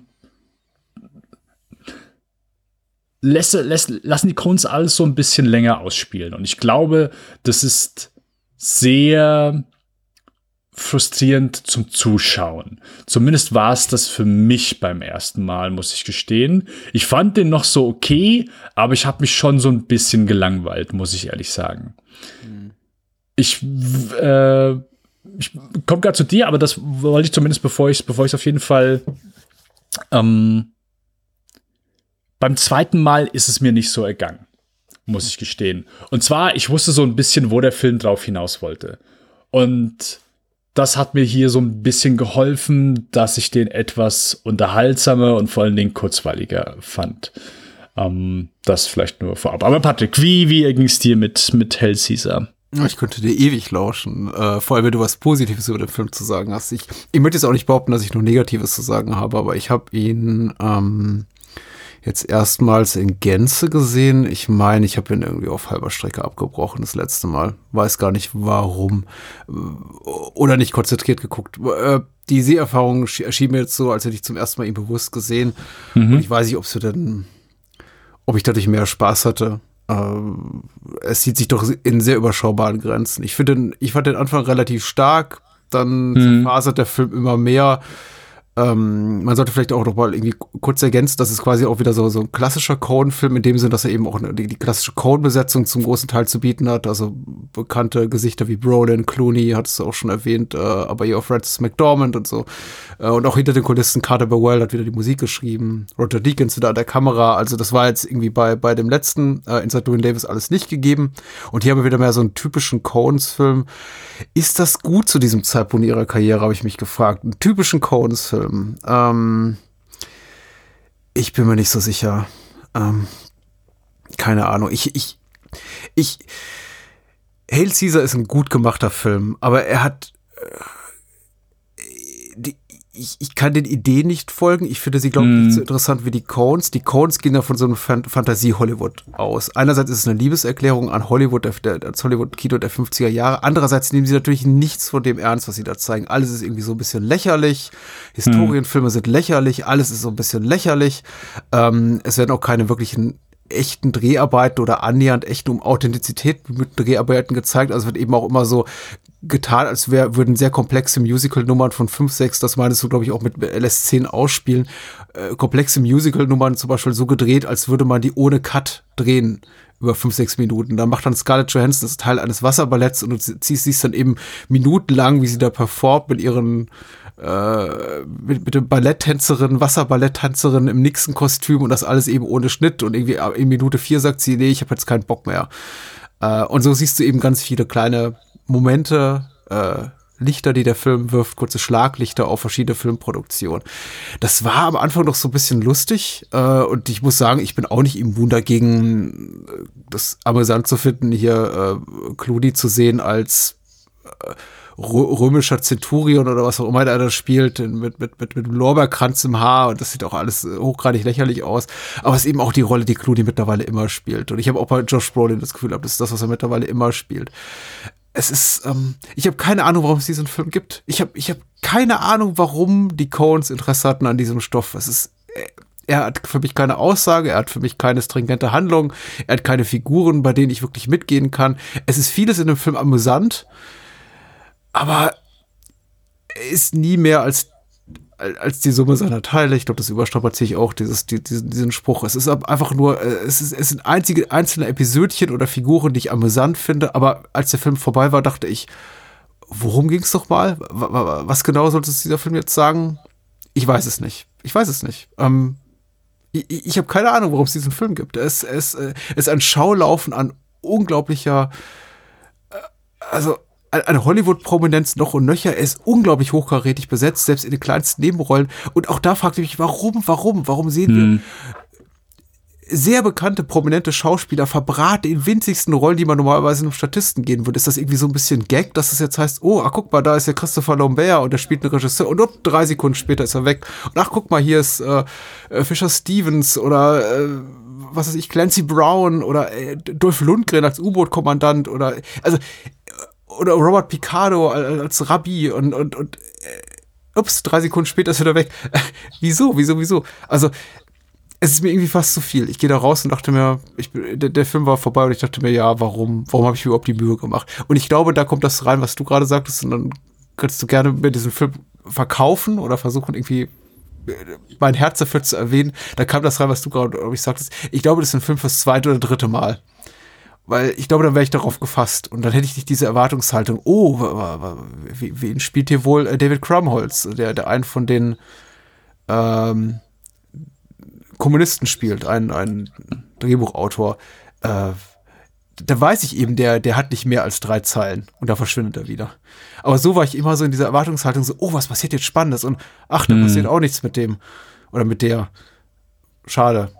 Weil der Film hat an andere Sachen Interesse. Zum Beispiel Channing Tatum zu zeigen, wie er diese, diese tolle Tanzperformance macht mit seinen anderen Tänzern. No Dames, was eine tolle Musical-Nummer ist. Aber auch komplett konsequenzlos für den Film. ja, ja. Ich war, ich war, es war eine, eine, eine fortlaufende, sich immer wiederholende Enttäuschung einfach dieser Film. Weil ich immer dachte, ach, der macht mehr daraus oder hier raus und am Ende macht er gar nichts so richtig. Äh, außer sehr ein tolles, tolles Stück Ausstattungskino zu sein, ohne für mich sichtbare Agenda. Das war's. Bevor ich den Film ein zweites Mal gesehen habe, hätte ich dir eins zu eins zugestimmt. Mhm. Ähm, ich glaube, ich habe den noch etwas bei Letterboxd, als ich den das erste Mal gesehen habe, ein bisschen wohlwollender bewertet, aber ich fand den schon sehr äh, gehend langweilig, weil ich so irgendwann, so wie du schon sagtest, so am Anfang, so, hey, ja, ist ganz witzig, ganz amüsant, so, ja, altes Hollywood, aber irgendwann hat man so das Gefühl, okay, den, so, das ist immer so der, der gleiche Trick. Also es ist ja nicht mal ein Trick, aber es ist irgendwie so, ja, okay, wir zeigen einfach so das, das alte Hollywood und, und, und aber so der Gag wird halt so schnell alt. Und das ist dann, glaube ich, wie schon am Anfang gesagt, glaube ich, so also die Erzählweise sehr frustrierend, weil man eben einfach verschiedene Szenen länger ausspielen lässt und ja, äh, hat so ein bisschen was von, von einem Hangout-Film. So, ja, komplett plotlos. Aber dafür hat er, glaube ich, ein bisschen zu viel Plot, um das zu bezeichnen. Ja. Ich fand halt so beim ersten Mal alles, was mit George Clooney, den ich, klar, der macht das mittlerweile im Schlaf, aber ich finde es immer noch schön, dass er so als Hollywood-Star sich für sowas hergibt und nachher sogar schlagen lässt und so ein bisschen als, als, als Trottel dasteht. So, er kann das gut. Ähm, aber die Storyline fand ich zum Einschlafen beim ersten Mal. Ich, konnt, ich konnte damit einfach nichts anfangen. Und jetzt würde ich immer noch sagen, der Teil ist so der schwächste. Aber ich, ich meine, wenn man so weiß, ein bisschen weiß, wo es hingeht, kann man vielleicht einfach so das, die Dynamik zwischen den Charakteren so ein bisschen, bisschen amüsanter finden. Mhm. Ich würde auch nicht sagen, dass ich jetzt mittlerweile den Film besser finde. Mir hat einfach, also ich, ich vertrete auch so ein paar Sachen, die du gesagt hast, dass der Film einfach, ich wüsste nicht jetzt, wenn du mir sagen kannst, ja, was ist so die Idee des Films oder wo will der Film hin, was will der mitteilen? Boah, ich könnte es nicht sagen. Ganz ehrlich nicht.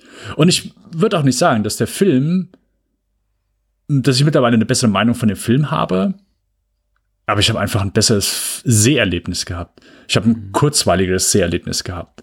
Und ja, das, äh, ich hatte sogar, ich war eben erschrocken, weil ich habe mir nochmal mein Letterbox-Review, äh, gucke ich mir immer nochmal an.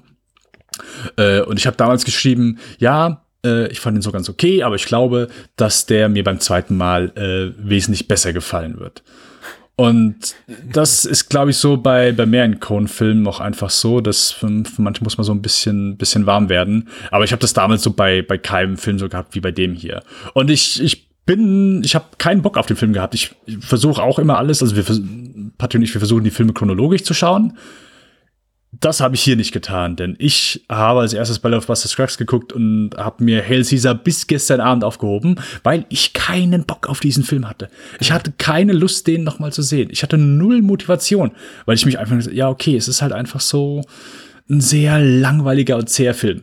Und ich habe den als erstes ich, geguckt, weil ich diesen Link haben wollte. Also, da, gibt ja deine Herangehensweise, deine Methodik und meine. Also die, die von meinem Sohn, wenn er zum Beispiel jetzt irgendwie Gemüse und Fischstäbchen auf dem Teller hat, ist ja auch irgendwie erstmal das Gemüse essen und dann die leckeren Fischstäbchen zum Schluss. Oder man kann es eben auch andersrum machen. Ne? Das ist die schlaue Variante, Ich bin eben auch Fall. derjenige, der zuerst das Gemüse weg isst und sich das Leckere für den Schluss aufspart. Und ich habe auch Hail Caesar deswegen als erstes geguckt. Ah, dann muss ich mir mehr von dir und von deinem Sohn abgucken. Nee, ich Nee, heb mir so Sachen gut, immer, immer, immer auf. Und äh, nee, ich hab's echt so. Vor allen Dingen, ich habe auch gestern Abend, ich habe gestern Abend zwei Filme geguckt. Und ich habe auch extra Hail Caesar noch als zweiten Film hinterhergeschoben. So nach dem Motto, okay, ich gucke den jetzt nicht als erstes und danach. Nee, ich habe den wirklich so. Ich habe wirklich keine Lust gehabt. Aber ich muss, muss gestehen, dass ich wirklich angenehm überrascht war, dass ich ein bisschen mehr vom Humor auch diesmal mitgenommen habe und auch drüber lachen konnte. Es gibt dann schon hier so ein paar sehr, sehr amüsante Stellen. Also gerade, ich meine, ist dann so, das, das Highlight, das hat damals, glaube ich, jeder gefeiert, die Szene zwischen äh, Alden Ehrenreich und ähm, Ralph Fiennes. So dieses What Would It Were So Simple. Und das ist halt super. Also ich habe mich wirklich kaputt gelacht. Ich fand das halt super. Auch so, so sein, sein wie, wie er versucht so, wo er, er hat halt einfach nur, nur Cowboy-Filme gemacht und spielt dann plötzlich in diesem Melodrama mit und, und kann auch nicht mal vernünftig ein paar Stufen runtergehen oder, oder ein, zwei Sätze sagen. Ähm, habe ich, fand ich, fand ich super. Ist für den Plot, ja, vollkommen, vollkommen irrelevant und ich glaube so, das hilft, also eine Zweitsichtung hilft einfach, um, um dann klar Szenen besser einzuordnen und einfach sagen, okay, gut, ich weiß, die Szene geht nirgendwo hin, oder sie, sie geht schon irgendwo hin, sie hat einen Punkt, aber hat quasi mit dem eigentlichen Plot nicht viel zu tun und ich weiß jetzt einfach, ich kann die Szene einfach genießen, guck ein bisschen und guck einfach, wie die zwei Darsteller einfach ein bisschen Spaß haben, ähm, um, um sich einfach, keine Ahnung, ein paar witzige Dialoge um die Ohren zu hauen. Und das ja, hat meinem Sehvergnügen dann einfach hier etwas, etwas Funktioniert besser mich auch über die, über die Inszenierung, aber eben auch vor Mhm. allem über die, die Schauspieler. Ich finde sie konzeptionell und auch wie es geschrieben ist, vieles einfach, einfach furchtbar. Gerade das, was du erwähnt hast, hat mir jetzt, hat mir echt wenig gefallen. Ich dachte Oh, auf okay. dem Papier, auf dem Papier, äh, schrecklich. Ich finde Ray Fiennes und Alden Ehrenreich, also Hobie Doyle heißt seine Figur, die von Ehrenreich, äh, die machen das Beste draus, aber ich dachte so, im Grunde ist es ein ziemlich lahmer Gag zu sagen, okay, da ist dieser Typ und der spricht eben diesen, diesen texanischen Slang, der hat eben diesen harten dialektischen Einschlag und den kriegen wir einfach nicht aus ihm raus. Und jetzt soll er irgendwie einen britischen Aristokraten spielen und das kriegt er eben einfach nicht hin. Aber du, du hast recht, also du, du, die, also die Szene ist trotzdem lustig. Ich möchte das auch nicht komplett runter machen, natürlich durch, durch diesen Gang und äh, die Art und Weise, wie es eben gestaltet ist und weil eben auch die Schauspieler sehr kompetent ist. Und das ist eben öfter mal der Fall. Aber ich dachte mir ganz oft so, meine Güte, wenn die nicht diese sauteuren Stars hätten, äh, bei denen wir uns teilweise auch einfach darüber freuen, dass sie da auftauchen, wie Frances McDormand, über die ich mich immer freue, wie Tilda Swinton, über die ich mich immer freue. Channing Tatum ist immer komisch. Also er ist ja ein sehr guter, einfach auch Komödiant, was ja früher, glaube ich, gar nicht so viele von ihm erwartet haben, aber seit äh, hier 21 Jump Street jetzt auch mittlerweile alle mitbekommen haben sollten dann äh, funktioniert das Ganze. Aber so ähm, ohne die ganzen tollen großen Namen. Hm. Und äh, weil, weil du sagtest, der Film hat irgendwie nichts zu bieten, plotmäßig oder so, ich, so nicht der Eindruck entsteht, ich erwarte da Plot, weil ich habe auch, ich, ich meine das, was ich zu Llewyn Davis sagte, ich, eigentlich- empfinde es eigentlich eher als Qualität, als Plus eines Films, wenn er sich irgendwie komplett auf seine Figuren und seine Stimmung verlässt, so gut ist, dass er keinen kein Plot im klassischen Sinne braucht. Aber ich finde das Format nicht geeignet. Das, was sie hier mit Ballad of Buster Scruggs gemacht haben, im Grunde finde ich das so, so, so schon so eine Art Prolog für, für Ballad of Buster Scruggs, in dem Sinne, dass ich das Gefühl habe, ich sehe hier einen Episodenfilm. Und sie versuchen auf Biegen und Brechen da eine, eine Kohärenz herzustellen, die einfach gerade gar nicht da ist. Es gibt diese, diese prominente Nebenhandlung mit, mit Bert, Bert Whitlock und den, den kommunistischen Entführern. Und da gibt's eben dazu parallel noch so, so ein Gangster-Drama, ähm, nicht Gangster-Drama, Entführungsdrama. Natürlich, das, die, die schneiden ineinander, die greifen ineinander rund um, um Josh Brolin, der eine völlig andere Tonalität anschlägt, eher so was, was an LA Confidential erinnert. Da gibt's diese ganze, diese ganze Hollywood- Melancholie und die Erinnerung an vergangene Zeiten, was mich so ein bisschen an Purple Rose of Cairo erinnerte von, von Woody Allen. Und dann eben auch den ganzen Quatsch dazwischen. Also einfach Szenen, wo man denkt, okay, das ist rein, rein Baller, Baller, Cone Comedy, was sie eben auch gerne machen und in viele ihrer, ihrer Filme mittlerweile reinbringen. Ähm, und das, das funktioniert für mich alles nicht so, so, so zusammen. Ähm, äh, ich, und ich wünschte, sie hätten vielleicht mehrere Filme draus gemacht. Hier habe ich wirklich das Gefühl, ich sehe hier gerade äh, Lady Killers trifft Blood Simple, trifft Ballad of Buster Scruggs, um hier das, das offensichtlichste Beispiel zu bemühen. Es passt für mich einfach ja alles gerade so nicht zusammen. Ähm, was, was keinen der, der Punkte, die du jetzt genannt hast, auch als Pluspunkte der, des Films irgendwie auch in Frage stellt oder negiert. Die sind alle da. Die Szenen sind komisch. Ich habe auch hier und da gelacht und ich finde die Schauspieler wunderbar.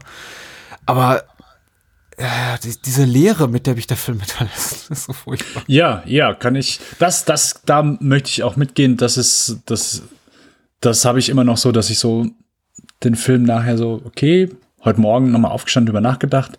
Ja, wovon handelt der Film? Aber was, was habe ich mitgenommen? Und das ist ja Running Gag, dass, dass aber auch die, die Figuren auch teilweise nicht mal Namen tragen, sondern eben auch einfach nur äh, komponistischer Drehbuchautor heißen oder, äh, oder Statist Nummer eins. Hier Wayne, Wayne Knight, Newman aus Seinfeld, spielt irgendwie Statist Nummer zwei als, als der erscheint in den Credits. Also die haben, die sind so einfach, der Film ist so gesättigt mit Stars, die haben es nicht mehr notwendig, irgendwie ihre Stars, ihren Stars irgendwie namentlich benannte Rollen zu geben. Die können jetzt einfach hier Wayne Knight Statist Nummer zwei spielen lassen. Hm. Ich, mich hat das geärgert irgendwo. Ich weiß auch nicht warum. Ich, ich bin nicht da komisch. Ähm, wie gesagt, ich, ich kann es super nachvollziehen. Hättest du mich vor dem Wochenende auch gefragt, was, welchen Film würdest du gerne nochmal gucken? Lady Killers oder Hell Caesar? Ich hätte ohne zu zögern mich für Lady Killers entschieden. Hm. Aber mittlerweile fand ich dann doch. Wie gesagt, es ist ein, es ist ein Lehrfilm. Ich weiß auch nicht, also so ja, wollten die Coens einfach nur Hommage ans, ans Hollywood der 50er Jahre bringen und, und einfach so sich da mal ein bisschen austoben, ein paar Musical-Nummern einbringen, ohne direkt ein komplettes Musical auf die Beine zu stellen. Ja, wahrscheinlich. Ähm, das wäre meine Mutmaßung. Weil ich bin auch, ich bin auch kein, kein großer Fan von, von Musicals, aber so eine Musical-Nummer zwischendurch geht dann, geht dann schon noch mal und hält mich dann eher bei der Stange als, keine Ahnung, Mama Mia. Ich habe noch nie Mama Mia gesehen, aber das. Oh, das, der, der, der ist nicht verkehrt. Ich habe schon zweimal gesehen. Und das Sequel. ja, ja, ja. Musicals sind nicht so. Da, da tue ich mich noch mal schwer damit als mit sonstigen. Aber ja, ähm, wie gesagt, ich, äh, ich fand den unterhaltsam. Ich fand den, den Cast jetzt auch, auch amüsanter. Es ist so ein bisschen, ja, okay, viele sind halt so wirklich so Wegwerfrollen. Das ist, das hat mir auch so ein bisschen sauer aufgestoßen. Und das, das verstehe ich auch nicht so. Äh, keine Ahnung, so, keine Ahnung. Jonah Hill dann in, in so kleinen, kleinen Momenten, oder wie du schon eben sagtest, so die, die ganze äh, Future-Truppe, Fisher Stevens, äh, genau, David Cromholz äh, und äh, der eine Typ, dessen Gesicht ich auf jeden Fall kenne, aber ich, so also einer von den Character-Actern, ja. ähm, Schauspielern ja, ist so ein bisschen verblasen so. Also warum nimmt man sich dann wirklich so viele namhafte Leute, um sie dann nur kurz zu zeigen? Ich, ich, ich weiß es nicht. Ist auch so, so ein bisschen, bisschen schulterzogen. So, so manche hätten wahrscheinlich nicht sein sollen oder sein müssen. Ich meine, die, die Coens haben super Pull. Ich glaube, das sind so wahrscheinlich so unter der unter Schauspielern auch mit Sicherheit so eine der angesehensten Leute in Hollywood, wenn die sagen, ja, hier äh, ist ein 5-Minuten-Part, willst du den machen? Äh, gibt mit Sicherheit genug Leute, die anrufen, wo, wo die Danken wieder ablehnen, aber hier sagen, ja klar, mache ich für euch. Und die haben dann so ein bisschen so viel, so viel klar. Also, das ist, das ist ja so das Extrembeispiel zu A Serious Man, wo sie sagen, ja, namhafte Schauspieler, mh, hm, nee, äh, machen wir gar nicht. So gibt mit Sicherheit Stars, die da gesagt haben, oh, neuer Kronenfilm, ja, ich würde gern äh, hier äh, Audition und so weiter. Nee, nee, nee, nee, äh, braucht ihr nicht, äh, machen wir nicht so. Also die haben es halt auch, das ist halt so ein Regido, das hat es auch gar nicht nötig, jetzt irgendwie sich auf ich sag mal, Star Power zu verlassen oder damit irgendwie Leute ins, ins oder Zuschauer ins Kino zu locken. Was mit Sicherheit getan hat, weil wenn du den Trailer anguckst, der zeigt ja. erstmal ein paar amüsante Gags und, und drei dann so. Der Trailer ist Coke. das heißt, du wirst den Film nicht nochmal angucken, sondern nur eins von ja, meinen Trailer. Der, der Film ist ja voll mit tollen Trailer-Momenten. Also ich meine, alleine hier, äh, Dingens da, äh, Scarlett Johansson mit diesem Wasserballett. Ja. Das ist ja, damit kannst du irgendwie drei Trailer füllen. Das ist ja toll. Auch wenn sie keine Rolle spielt für den Film, wirklich. Ähm, Ich weiß nicht, warum es diesen Film gibt. Ich weiß es nicht. Er ist nicht verkehrt. Ich frage mich allerdings, was mich am meisten wundert, ist dieser Drehbuch-Credit von den Coens, weil die Coens haben auch schon mal nach Stoffen ge gearbeitet oder zumindest einmal, die sie nicht selber verfasst haben, aber normalerweise steckt immer auch ein bisschen was Persönliches drin. Und zu diesem Zeitpunkt ihrer Karriere, wo sie eigentlich von relativ, eigentlich von einem eher so per persönlich gefärbten Kino wieder kommen und sich aber ein bisschen so von dieser, dieser, dieser Intolerable Cruelty, äh, Lady Killers Phase verabschiedet haben, genau dort wieder hin zurückzukehren. Aber das eben mit ihrem Namen auf dem Drehbuch, das hat mich einfach so ein bisschen gewundert, weil es, ist, es wirkt nicht besonders einfach.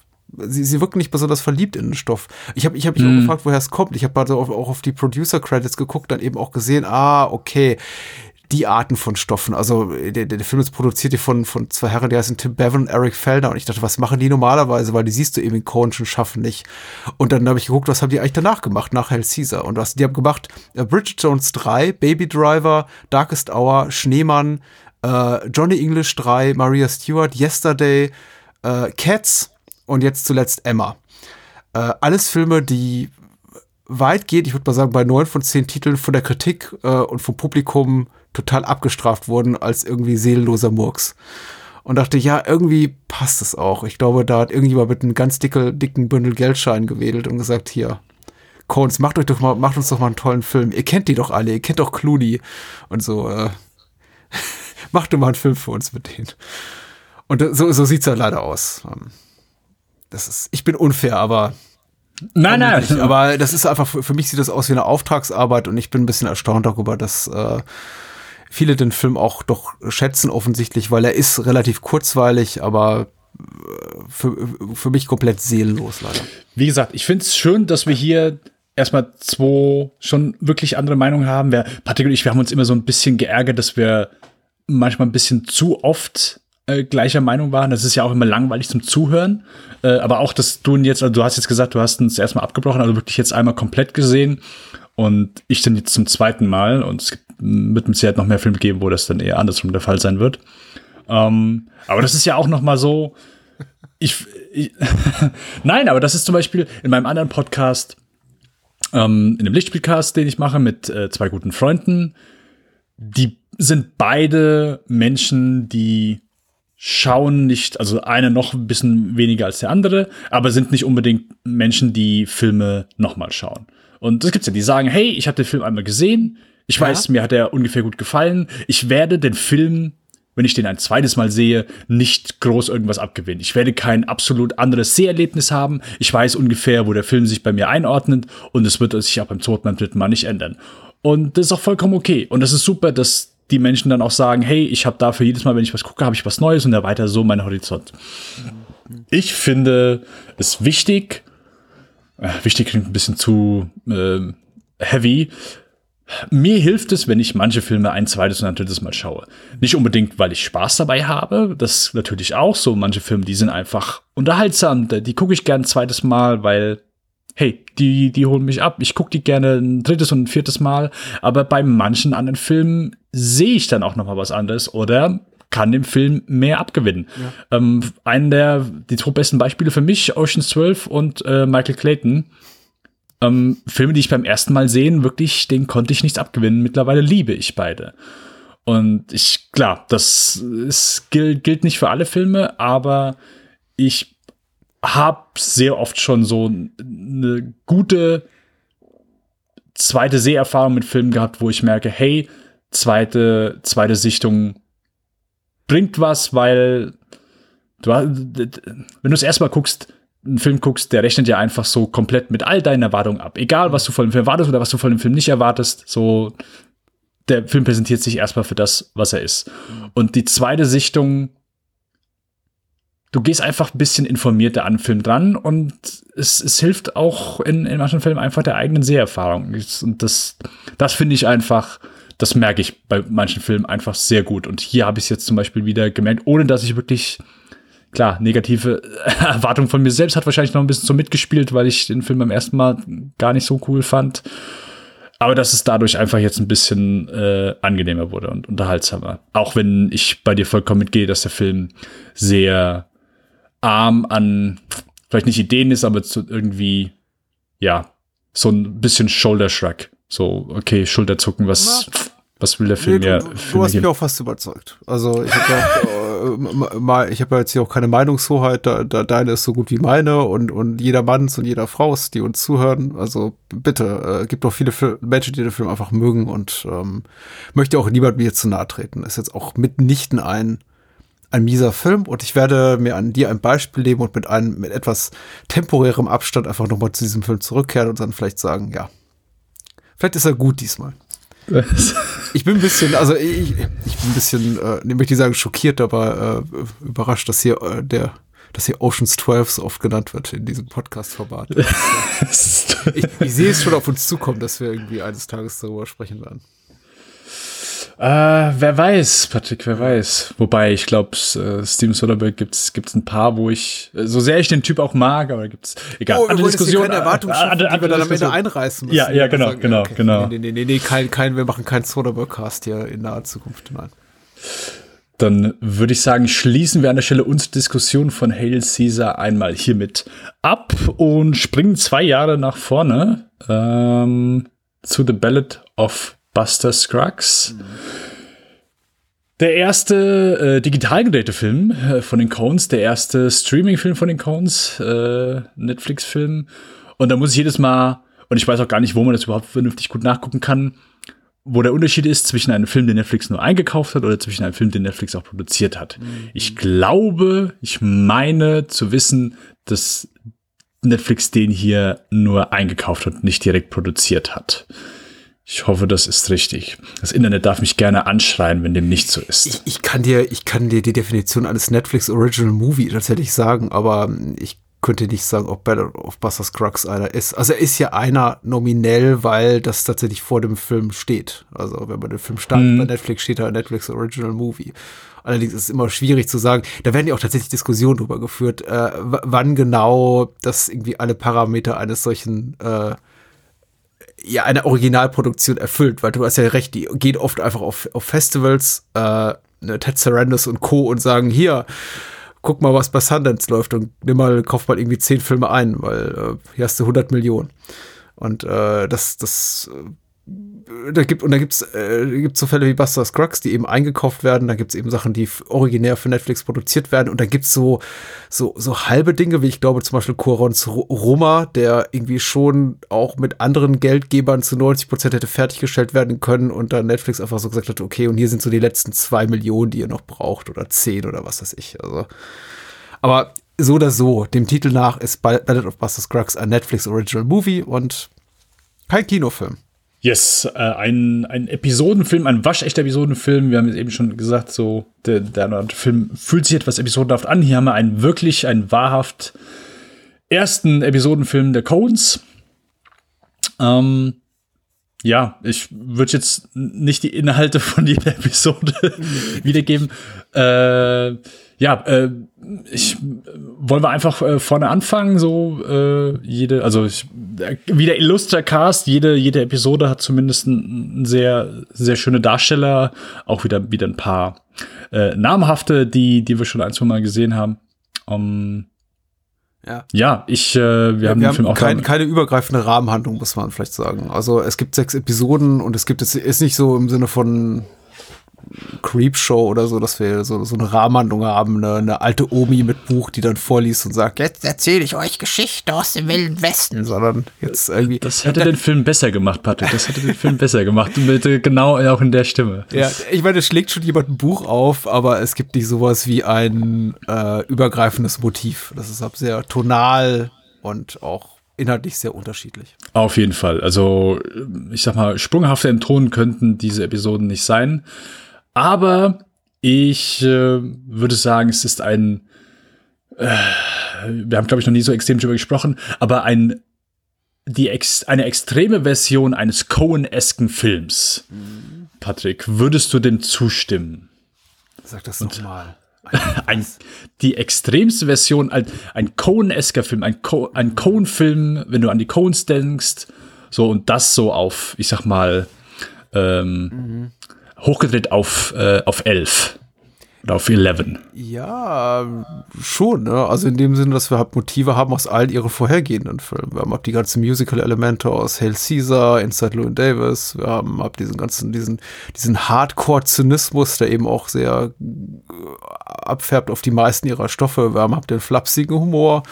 Äh, vieles davon ist auf jeden Fall drin. Und äh, es ist auch wirklich so, also, dass sie sich in den meisten Episoden, so zumindest jetzt mein Gefühl, eines dieser Motive nehmen oder einen dieser tonalen äh, narrativen Schwerpunkte und sagen, okay, genau, wir drehen jetzt mal auf elf, wie du schon so schön beschrieben hast. Äh, insofern ja, und manchmal funktioniert das eben besser und manchmal eben weniger gut. Wie, wie so oft bei Episodenfilmen ist das eben auch ein, Mhm. äh, ein Mixed Bag.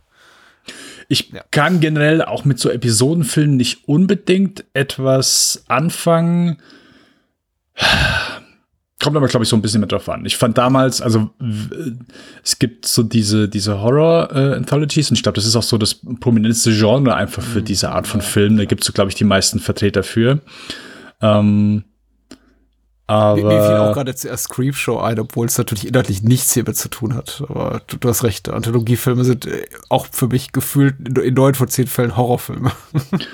eignet sich wahrscheinlich dann auch so. So dieses typische so, ja, Campfire, ich erzähle jetzt hier ein paar, paar Horrorgeschichten und die, die lassen sich dann auch, glaube ich, besser, also du bist nicht so frustriert vom von der Sichtung, weil irgendwie nichts Zusammenhängendes erzählt wird, sondern du gruselst dich mal wieder, oh, jetzt ist hier wieder eine kurze, kurze Geschichte, wo ich, Ja, wo ich Angst haben kann. Ähm, ja, aber wie du schon sagtest, wir haben hier eine, also ich, ich habe das damals, glaube ich, habe damals in unserem Review, als wir den im Lichtspielcast besprochen haben, so als den, als einen unheimlich extrem Cone-esken Film bezeichnet, weil der wirklich so, äh, so alle Elemente, die ich mit den Cones verbinde, so skurrile Charaktere, äh, zynische, zynische Stimmung oder so, so pessimistisch, ähm, skurriler Humor, ähm, plötzliche, sehr extreme Gewalt, Ja. Und das halt alles so auf, auf elf gedreht und so in, in jeder Kurzgeschichte verbunden, aber auch wirklich gute, gut geschriebene Charaktere, wirklich nachvollziehbare, schön geschriebene Momente, die ich, die ich so in, in, in, in, in vielen anderen Filmen vielleicht vermisse, aber die ich so immer mit den Cones in Verbindung gebracht habe und das einfach so in, in jeder Kurzgeschichte so ein bisschen untergebracht. Mir hat Ballad of Buster Scruggs damals auf jeden Fall sehr gut gefallen. Patrick, ich weiß nicht, hast du ihn damals direkt gesehen, als er rauskam? Oder jetzt, ja. Ja, ja, äh, ziemlich bald. Ich, ich glaube nicht am ersten Tag. Also ich habe ihm nicht entgegengefiebert und dann sofort irgendwie den Netflix-Stream an, angeschmissen, aber ich habe ihn, glaube ich, schon so in der ersten oder zweiten Woche seines Erscheinens gesehen. Äh, war schon sehr gespannt drauf. Ähm und ich fand es ehrlich gesagt auch in, in dem Fall, äh, bei Hell Caesar kann ich ja nicht mitreden, weil den habe ich wirklich erst einmal gesehen, so in, in, in, unter, unter, unter Wahrnehmung all meiner äh, äh, Kräfte, wie sagt man, Sinne, Sinnesorgane Mhm. und so. ähm, oder Nutzung all meiner Sinnesorgane. Äh, Ballad, Ballad of Buster Scruggs profitiert auf jeden Fall vom Wiedersehen, muss ich sagen. Weil ich habe ich hab, äh, mit einigen Sachen zu kämpfen gehabt beim ersten Mal, die ich jetzt beim, beim Wiedersehen tatsächlich gelungener, als gelungener empfand. Und äh, nicht zuletzt dadurch, dass ich eben weiß, worauf es äh, hinauf, hinausläuft. Ich habe mich mit den tonalen Sprüngen zwischen den Episoden beim ersten Mal ein bisschen schwer getan, weil ich möchte nicht sagen, das kommt häufig vor, eigentlich nur bei zwei Stories, wenn ich es richtig in Erinnerung habe, aber es gibt schon so äh, eben diese zwei Stories, bei denen ich schon das Gefühl habe, die möchte ich gerne ein bisschen atmen lassen. Und da fand ich es tatsächlich schwierig, unmittelbar danach sofort mit einem was komplett anderem bombardiert zu werden. Äh, das sind eben äh, Meal Ticket und The Girl Who Got Rattled. Äh, die beiden Geschichten, nach denen ich schon dachte, so, ja, das ist aber auch erstmal gut. Und ähm, äh, dann unmittelbar nach, nach Meal Ticket hat mich eben Gold Canyon nicht überfordert, weil da, da passiert nicht viel. Ist jetzt nicht so, wie, ist jetzt nicht ist jetzt keine Musical-Nummer wie die erste Episode, aber ich, ich, ich, ich war da, war nicht sofort bereit, eigentlich wieder für was anderes. Und jetzt habe ich mir den Luxus erlaubt und auch mal gesagt, nee, ich halte das Ding jetzt mal an. Und ich glaube, die Cones hätten nichts dagegen, weil man, man munkelt ja, das sei von vornherein als, als Miniserie konzipiert gewesen. Also, und Netflix hat ja, glaube ich, auch laut darüber nachgedacht, also die Produzenten, das Ding irgendwie klein zu schneiden. Ähm, es ist okay, das einzeln zu, zu gucken, wegzugucken. Äh, und hat's mir, hat mir besser gefallen, muss ich sagen. Okay. Also du hast dann nach äh, der vorletzten Episode hast du äh, hast du pausiert. Dann. Ich habe einfach nur pausiert in dem Sinn, dass ich gesagt habe, okay, ich mache mir jetzt einen Kaffee und dann gucke ich weiter. Okay. Oh, okay. Ähm, dann, dann pausiere ich die Hälfte aller Filme. Ja, ja, ja, nee, das, das mache ich nicht. Ich bin da schon, ich bin leider da ziemlich, äh, also ziemlich, äh, ziemlich besessen und guck, versuche schon irgendwie, ich versuche sogar Toilettengänge zu vermeiden während des Filmeguckens, weil ich, äh, ich mir das selber nicht gestatte, weil ich denke, nee, nee, nee, ich mache jetzt den Film kaputt, wenn ich, wenn ich in zwei Minuten rausgehe. Also das mache ich normalerweise nicht, aber in dem Fall habe ich es Okay. erlaubt. Ähm, ja, ähm, mir geht's, geht es ähnlich. Ich fand ihn beim ersten Mal auch sehr gut und mittlerweile würde ich sagen, so beim zweiten Mal hat er mir auch noch mal so ein Stück weit besser gefallen. Äh, ich meine, klar, kommt, ist, ist episodenabhängig, weil so, du, du sagst nicht, oh, ich stelle mich jetzt so auf, auf eine Art des Films ein, sondern ich habe hier wirklich äh, extreme Stimmungsschwankungen oder einfach Genreschwankungen. Ähm, ich, die erste Episode ist halt äh, für mich ein absoluter Brüller, finde ich großartig. Ähm, ich habe wirklich, das war für mich so Definition auch eines Schenkelklopfers. Ich habe mich hier halt, ich habe mich totgelacht halt beim ersten Mal, beim zweiten Mal äh, äh, richtig gut. Und nach Meal-Ticket habe ich, glaube ich, bei der ersten Sichtung gesagt, ja, okay, äh, ja, lass gut sein. Also das äh, ist dann halt schon so ein richtiger Downer. Ähm, ich glaube, meine Lieblingsepisode oder die, wo ich am meisten mitnehme und die ich wirklich auch, wenn ich an Ballad of Buster Scruggs denke, ist das erste, was mir einfällt. Und das ist dann eben die äh, Zoe Kazan-Episode, Girl Who Got Rattled. Es ist, glaube ich, dann auch so der, der längste Teil. Ich glaube, es ist sogar fast, dass du alle Episoden durch hast und dann hast du fast, also es ist, glaube ich, puh, ich, ein bisschen weniger als die Hälfte, als die letzten zwei Episoden beginnen. Und äh, ja, da für die Episode wird sich, wird sich eine Menge Zeit genommen. Die finde ich auch, die finde ich so gut geschrieben und die hätte ich auch so gerne als, als wirklich als Langfilm gesehen. Es ist sehr schwierig. Charakter Rattled oder ist The Mortal Remains?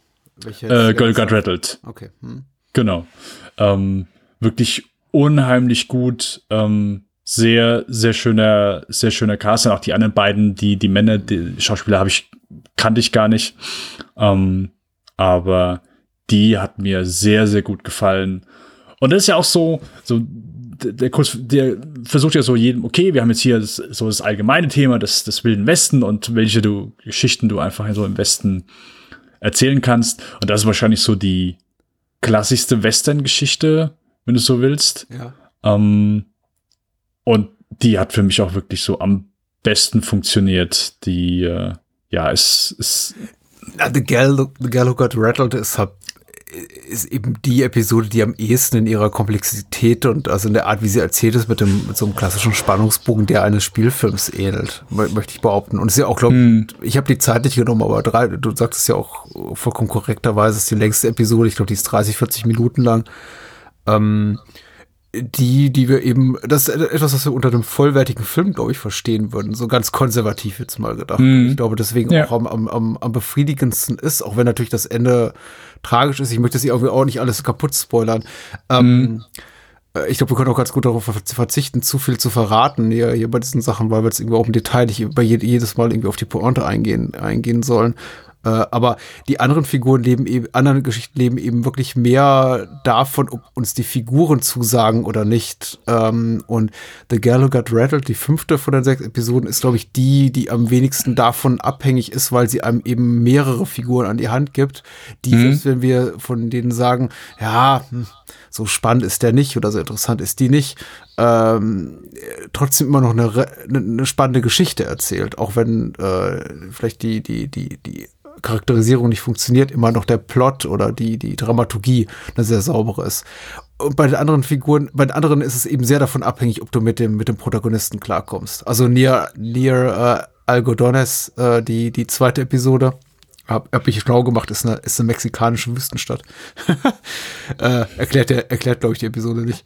Ähm, hängt eben sehr davon ab, ob du äh, irgendwas empfindest für die hier von äh, James Franco gespielte, glaube Ja. ich, äh, Fi- Figur. Und Ballad of Buster Scruggs, eben die titelgebende erste Geschichte, diese Musical-Comedy-Geschichte, eben hängt sehr davon ab, ob du die, ob du den Humor einfach gut findest und du Tim Blake magst. Äh, äh, wenn du sagst irgendwie, ah, ist überhaupt nicht mein Ding, ich hasse Musicals und das ist doch irgendwie alles Quatsch, dann wirst du dich wahrscheinlich quälen durch diese 15 Minuten. Ähm, aber äh, ja, wie gesagt, die fünfte ist, glaube ich, am, am konventionellsten, so von ihrer Erzählung und Inszenierung, Mhm. aber irgendwie auch so die erfüllendste und das äh, finde ich, finde ich schon sehr gut. Ich weiß nicht, wollen wir uns chronologisch da durchkämpfen oder ist es äh, Äh, ja, können sagen, wir. das sind die besten, das sind die schlechtesten, schwächsten Momente. Also das fangen wir gerne vorne an. Dann lass einfach vorne bei der ersten Episode einfach direkt loslegen. Ich war jetzt überrascht, dass du das so wirklich so sehr als, als stark, wie gesagt, ich bin kein Fan von Musical, ich fand die erste Episode super. Äh, ich, und es ist ja auch einfach so kurz und die Songs, es sind auch keine irgendwie allzu langen Songs, es ist einfach so zu, äh, unterlegt halt einfach mit so äh, grotesken Gewalt. Ähm, aber ey, die Stelle mit dem Tisch und äh, Clancy, ist es Clancy Brown, der Ja, da sitzt? Clancy ja, Brown, ich genau. ja. Äh, es ist für mich halt so, es, ich, das war für mich ein Schenkelklopfer. Ich, ich, ich habe ich noch nie gesehen im Film halt einfach die Aktion äh, so gut. Habe ich beim ersten Mal halt einfach null mitgerechnet. Äh, herrlich. Also und auch so sein, sein ganzer Misdemeanor so so dieses äh, extrem nette so, das so ich sag mal so eine, eine ge- gehobene Version von dem, was Christoph Waltz immer macht. So, ja, äh, guter, freundlicher Mann, so, ich würde gerne, wenn Sie es haben, so, da einen von Ihrem Whisky mir meine staubige Kehle einmal äh, anfeuchten, äh, wenn Sie denn äh, so sehr gestatten. So, ah ja, okay, nein, dann bringe ich Sie alle um. Ja, sehr schön, sehr schön. Tim Blake Nelson ist auch super. Ich, ich, ich wünschte ihm sowieso eine große Karriere. Also guter, guter Mensch, guter Mann, guter Schauspieler. Ähm, hat er absolut verdient, hier die, die Titelfigur zu spielen. Und Clancy Brown ist natürlich auch super. Äh, aber auch äh, hier äh, Willie Watson, der, der namenlose Cowboy, mit dem man dann am Ende hier diesen Song singt, Ja. äh, von dem ich nicht mal weiß, wie er heißt. Die singen dann Yippie Ki Yay, Yay, irgendwas. Ähm, auch ein guter Song, äh, gut gespielt, unglaublich kurzweilig und ich glaube auch nicht mal 15 Minuten lang, also überhaupt keine Chance. Im Grunde, ja, das, was Hail Caesar hätte sein sollen, in meinen Augen. Nämlich kurz und knackig und lustig. Mm, yeah, okay, das, äh, das als Feature-Film hält Caesar, ja, jetzt, okay, dann äh, sehe ich Der Potenzial. Vergleich hinkt auf beiden Beinen, aber ich meine nur wegen der Musical-Nummer und Hail Caesar hat eben auch viel, viel albernen Humor, hat auch Musical-Nummern. Äh, es geht eben auch so ein bisschen um, um äh, d- das, das Klischeebild äh, klassischen Hollywood äh, als klassischen Hollywood-Westerns zu zeigen. Also Tim Blake Nelson, die Figur, die er spielt, Buster Scruggs, der, der Misanthrop, ist ja auch so ein, so ein, so ein Hollywood-Cowboy ja, eigentlich in diesem, in diesem weißen Outfit. So ein bisschen das, was hier Marty McFly im dritten Zurück in die Zukunft-Film trägt dann. Äh, so, so, so, so ein Kitsch-Cowboy im Grunde auch fast schon.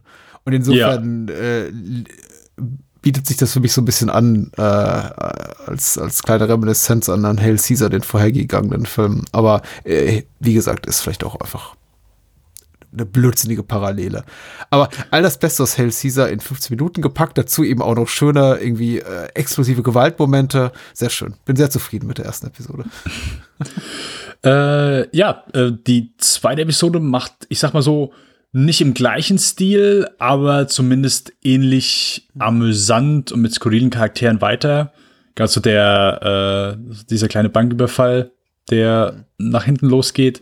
Aber so, so, es sind immer so, ich bin immer so überrascht, ähm, auch wenn es kleine Episoden sind oder einfach, dass die Coens immer trotzdem genug kreative Ideen reinbringen oder Ideen, wo ich sage, okay, habe ich so noch nicht gesehen. Und was mir hier wieder aufgefallen ist, diese Apparatur, dass, also dass er einfach, ähm, er verschwindet ja nach unten und du äh, hörst so drei Shotgun-Schüsse, wo die, wo die Wand wegbläst und Ja. James Franco springt hoch, guckt drüber und sieht, dass er einfach drei Kisten da aufgebaut hat mit drei Schrotflinten, die so einfach vom Gedanken her sich gesagt, ja gut, sobald jemand überfällt, baue ich hier unten drei Apparaturen auf, schieß drei Shotgun-Schüsse und dann verpiss ich mich. So, der, der Gedanke einfach ist. Äh, ich finde die Episode okay, Ja. Nicht so, sticht allgemein nicht so raus, Ja. aber ein, eine Dialogzeile äh, von James Franco, als er zu dem Typen rüberguckt und sagt, First time, großartig. Ja. Das allein, allein dafür hat sich die Folge gelohnt. Der Moment, da ist schon stark. Schafft doch die Erwartungshaltung so ein bisschen, da kommt noch was oder das ist einfach vorbei. Das ist, ja.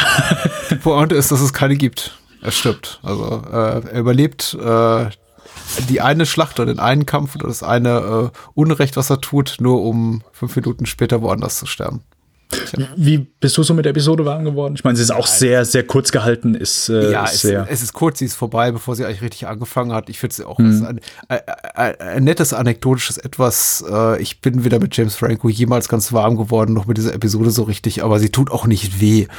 Äh, auch, auch hier fehlt mir einfach für mich so, der, der, der Fokus fehlt mir so ein bisschen, aber sie ist nicht ohne, ohne Reiz und allein hier äh, der äh, mit, mit allerlei äh, blechernen äh, Protektoren ausgestattete Bankier, der dann irgendwie eher auf, auf James Francos namenlosen Cowboy losgeht und eben sich davor damit brüstet, dass er schon zwei Bankräuber zuvor in die Flucht geschlagen bzw. umgebracht hat.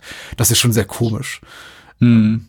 Aber pff, ja, keine Ahnung, was das Ganze soll. Ähm, äh, sie auch wieder Hail Caesar, keine Ahnung, was das Ganze soll, aber in dem Fall von äh, Nir Algodones äh, dauert es eben nur zehn Minuten und das, dann ist es auch okay. Dann kommen wir jetzt äh, mit Sicherheit zum, zum äh, Schenkelklopfer Ja. dieses Films, wenn man so möchte. Äh, Meal Ticket. Oh, Schenkelklopfer ist gleich doppelt lustig, äh, fällt mir gerade auf. Ah. Ist, äh, ja, äh, wenn, Sehr man, wenn man so möchte. dir. Äh, Patrick, du hast gesagt, es kam aus deinem Mund. Äh, ich habe nur gelacht, weil ich an einen Witz äh, gedacht hatte, den mir ein äh, Freund gestern erzählt hat. Okay. Ja, äh, hiermit habe ich mich ehrlich gesagt schwer getan. Also nicht schwer getan, aber das ist dann so, äh, bei Llewyn David habe ich so gesagt, so, so Misery Porn, so Armutsporn. Zündet für mich nicht immer. Da äh, tue ich mich dann schon manchmal so schwer mit so, okay, kriege ich, krieg ich nicht, äh, funktioniert für mich einfach nicht, nicht jede Version davon. Ähm, ist, ja, einfach ein sehr, sehr, ich sag mal, ja, was willst du sagen? Äh, das mit Sicherheit das Pessimistische und das, was die Cones je gemacht haben, äh, in knackigen, ja, 15, knapp 15 Minuten mit einer rabenschwarzen, mit einem rabenschwarzen Schlussmoment. Äh, ja, ist, ist, also nach der Folge äh, hätte ich am liebsten, ich glaube, ich habe sogar vielleicht damals gesagt, okay, gut, ich mache jetzt hier erstmal äh, eine Pause, weil die habe ich danach dann auch so ein bisschen gebraucht. Ähm, äh, gut gemacht, gut gespielt äh, und, und ja. Ich, ich weiß nicht, was ich dazu sagen soll. Ja, Äh, ja. Ich, fällt dazu auch nicht viel Erbauliches oder Erhellendes ein. Ich weiß auch nicht, ob die Cohen selber dazu so, so viel zu sagen hätten. Es ist eine, es ist eine interessante Idee. Interessant ist ja eher so, wie, äh, finde ich, weniger als der Inhalt, als vielmehr, wie, wie, inwieweit spielt die, die, also Meal Ticket mit unseren Erwartungen, weil im Grunde ja relativ schnell klar wird, worauf es hinausläuft. Äh, und der Film mir dann auch irgendwie erzählerisch keinen Haken schlägt. So, oh, am Ende, also ich möchte jetzt irgendwie nicht so viel verraten. Die Geschichte nimmt doch ein gutes Ende. Ach, damit hätten wir niemals gerechnet. Nee, die Geschichte wird genauso ab, endet genauso abgrundtief böse, wie wir es eigentlich befürchten und zeigt uns einfach nur gnadenlos nochmal vier, fünf, sechs Minuten länger das, was wir eh schon kommen sehen ab einer bestimmten Szene. Ähm, mich hat es jetzt etwas weniger berührt, ehrlich gesagt, als beim ersten Mal. Beim ersten Mal habe ich mich ein bisschen drüber geärgert und dachte, warum? What's the point? Ich meine, äh, hast du dir das verdient, Film? Ähm, we- wenn du mich schon irgendwie leiden lässt äh, und mir irgendwas etwas so Gemeines zeigst, dann erarbeitet dir das wenigstens irgendwie über eine ordentliche Spielfilmlänge von 90 oder 120 Minuten oder so. Und mhm. Ticket ist eben so, der sagt im Grunde äh, schon nach fünf Minuten, das wird böse enden für eine bestimmte Figur. Ähm, und das tut's dann eben auch.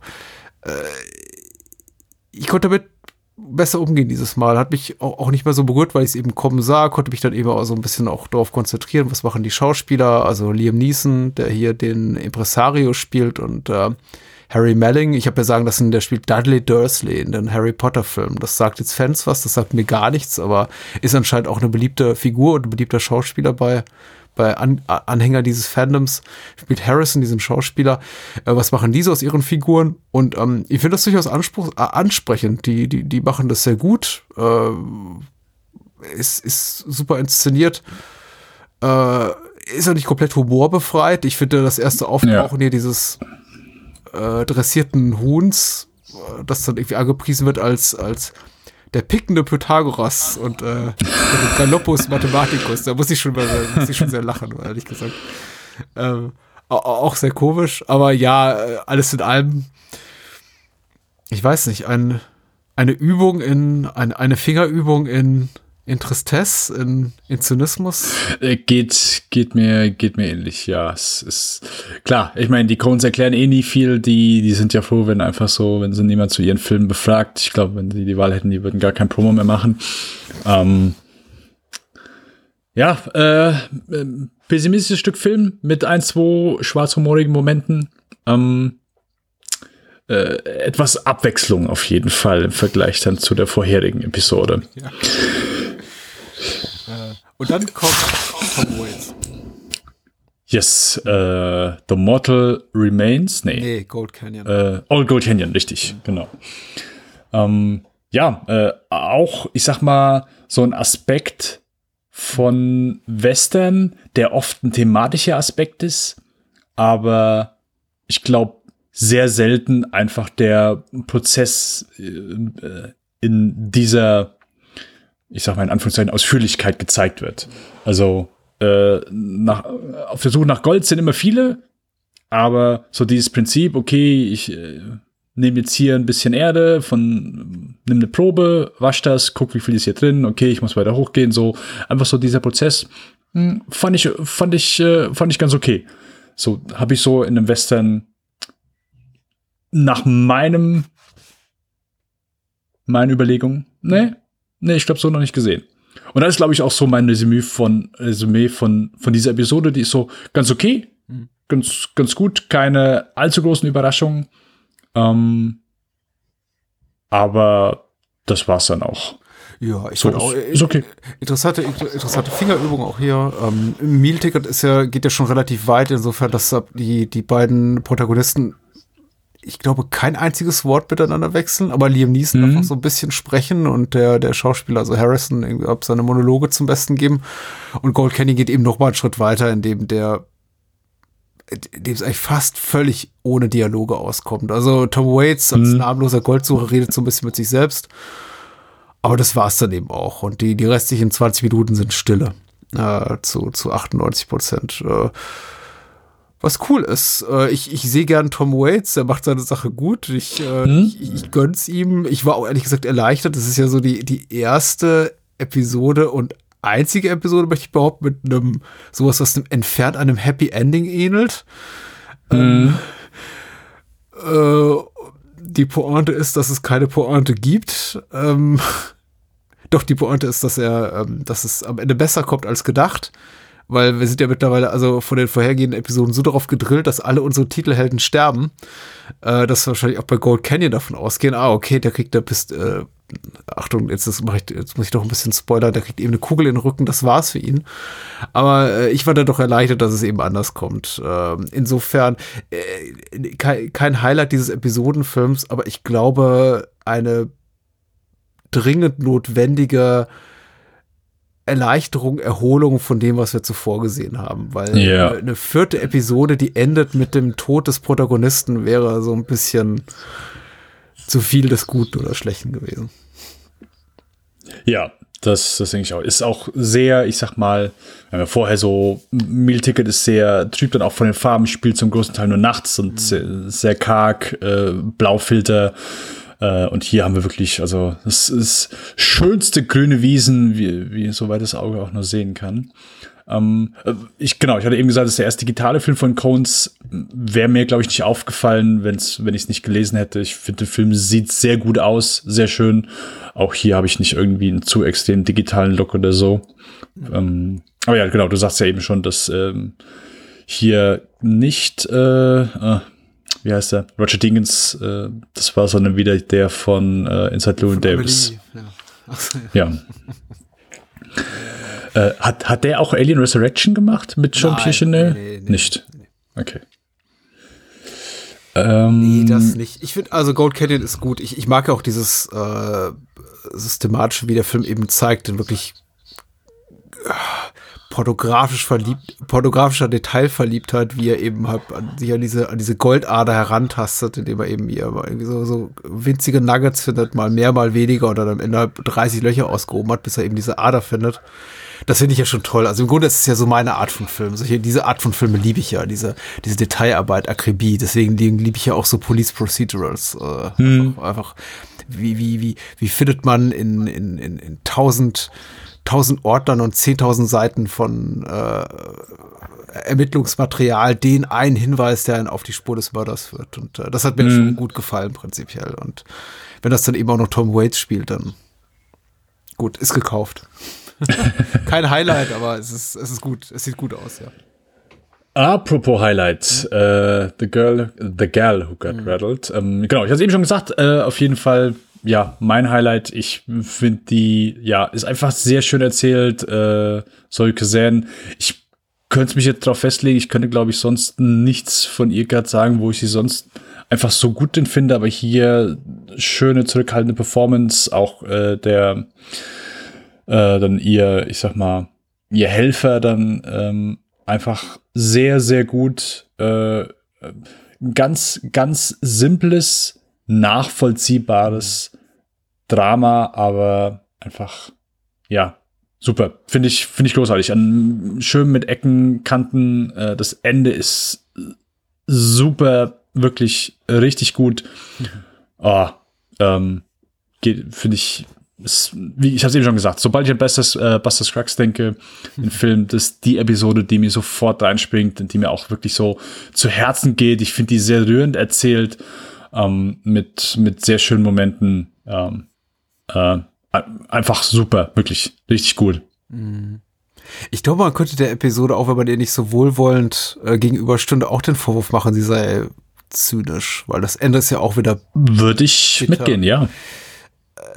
trotzdem hinterlässt sie mich nicht mit einem äh, schlechten Gefühl und ich bin jetzt auch beim Wiedersehen nicht wirklich auf den Trichter gekommen, warum das so ist, weil eigentlich schreit die danach nimm mir übel, was ich tue mit der Figur, die ich so lieb gewonnen habe. Ich, ich wollte, ich habe jetzt die ganze Zeit gesagt, ich möchte nicht zu viel verraten, tu es jetzt auch die ganze Zeit. Aber naja, es ist, äh, sagen wir mal wieder, auch hier wieder kein Happy Ending und trotzdem habe ich das Gefühl, die Figur, äh, der Figur wurde nicht übel mitgespielt.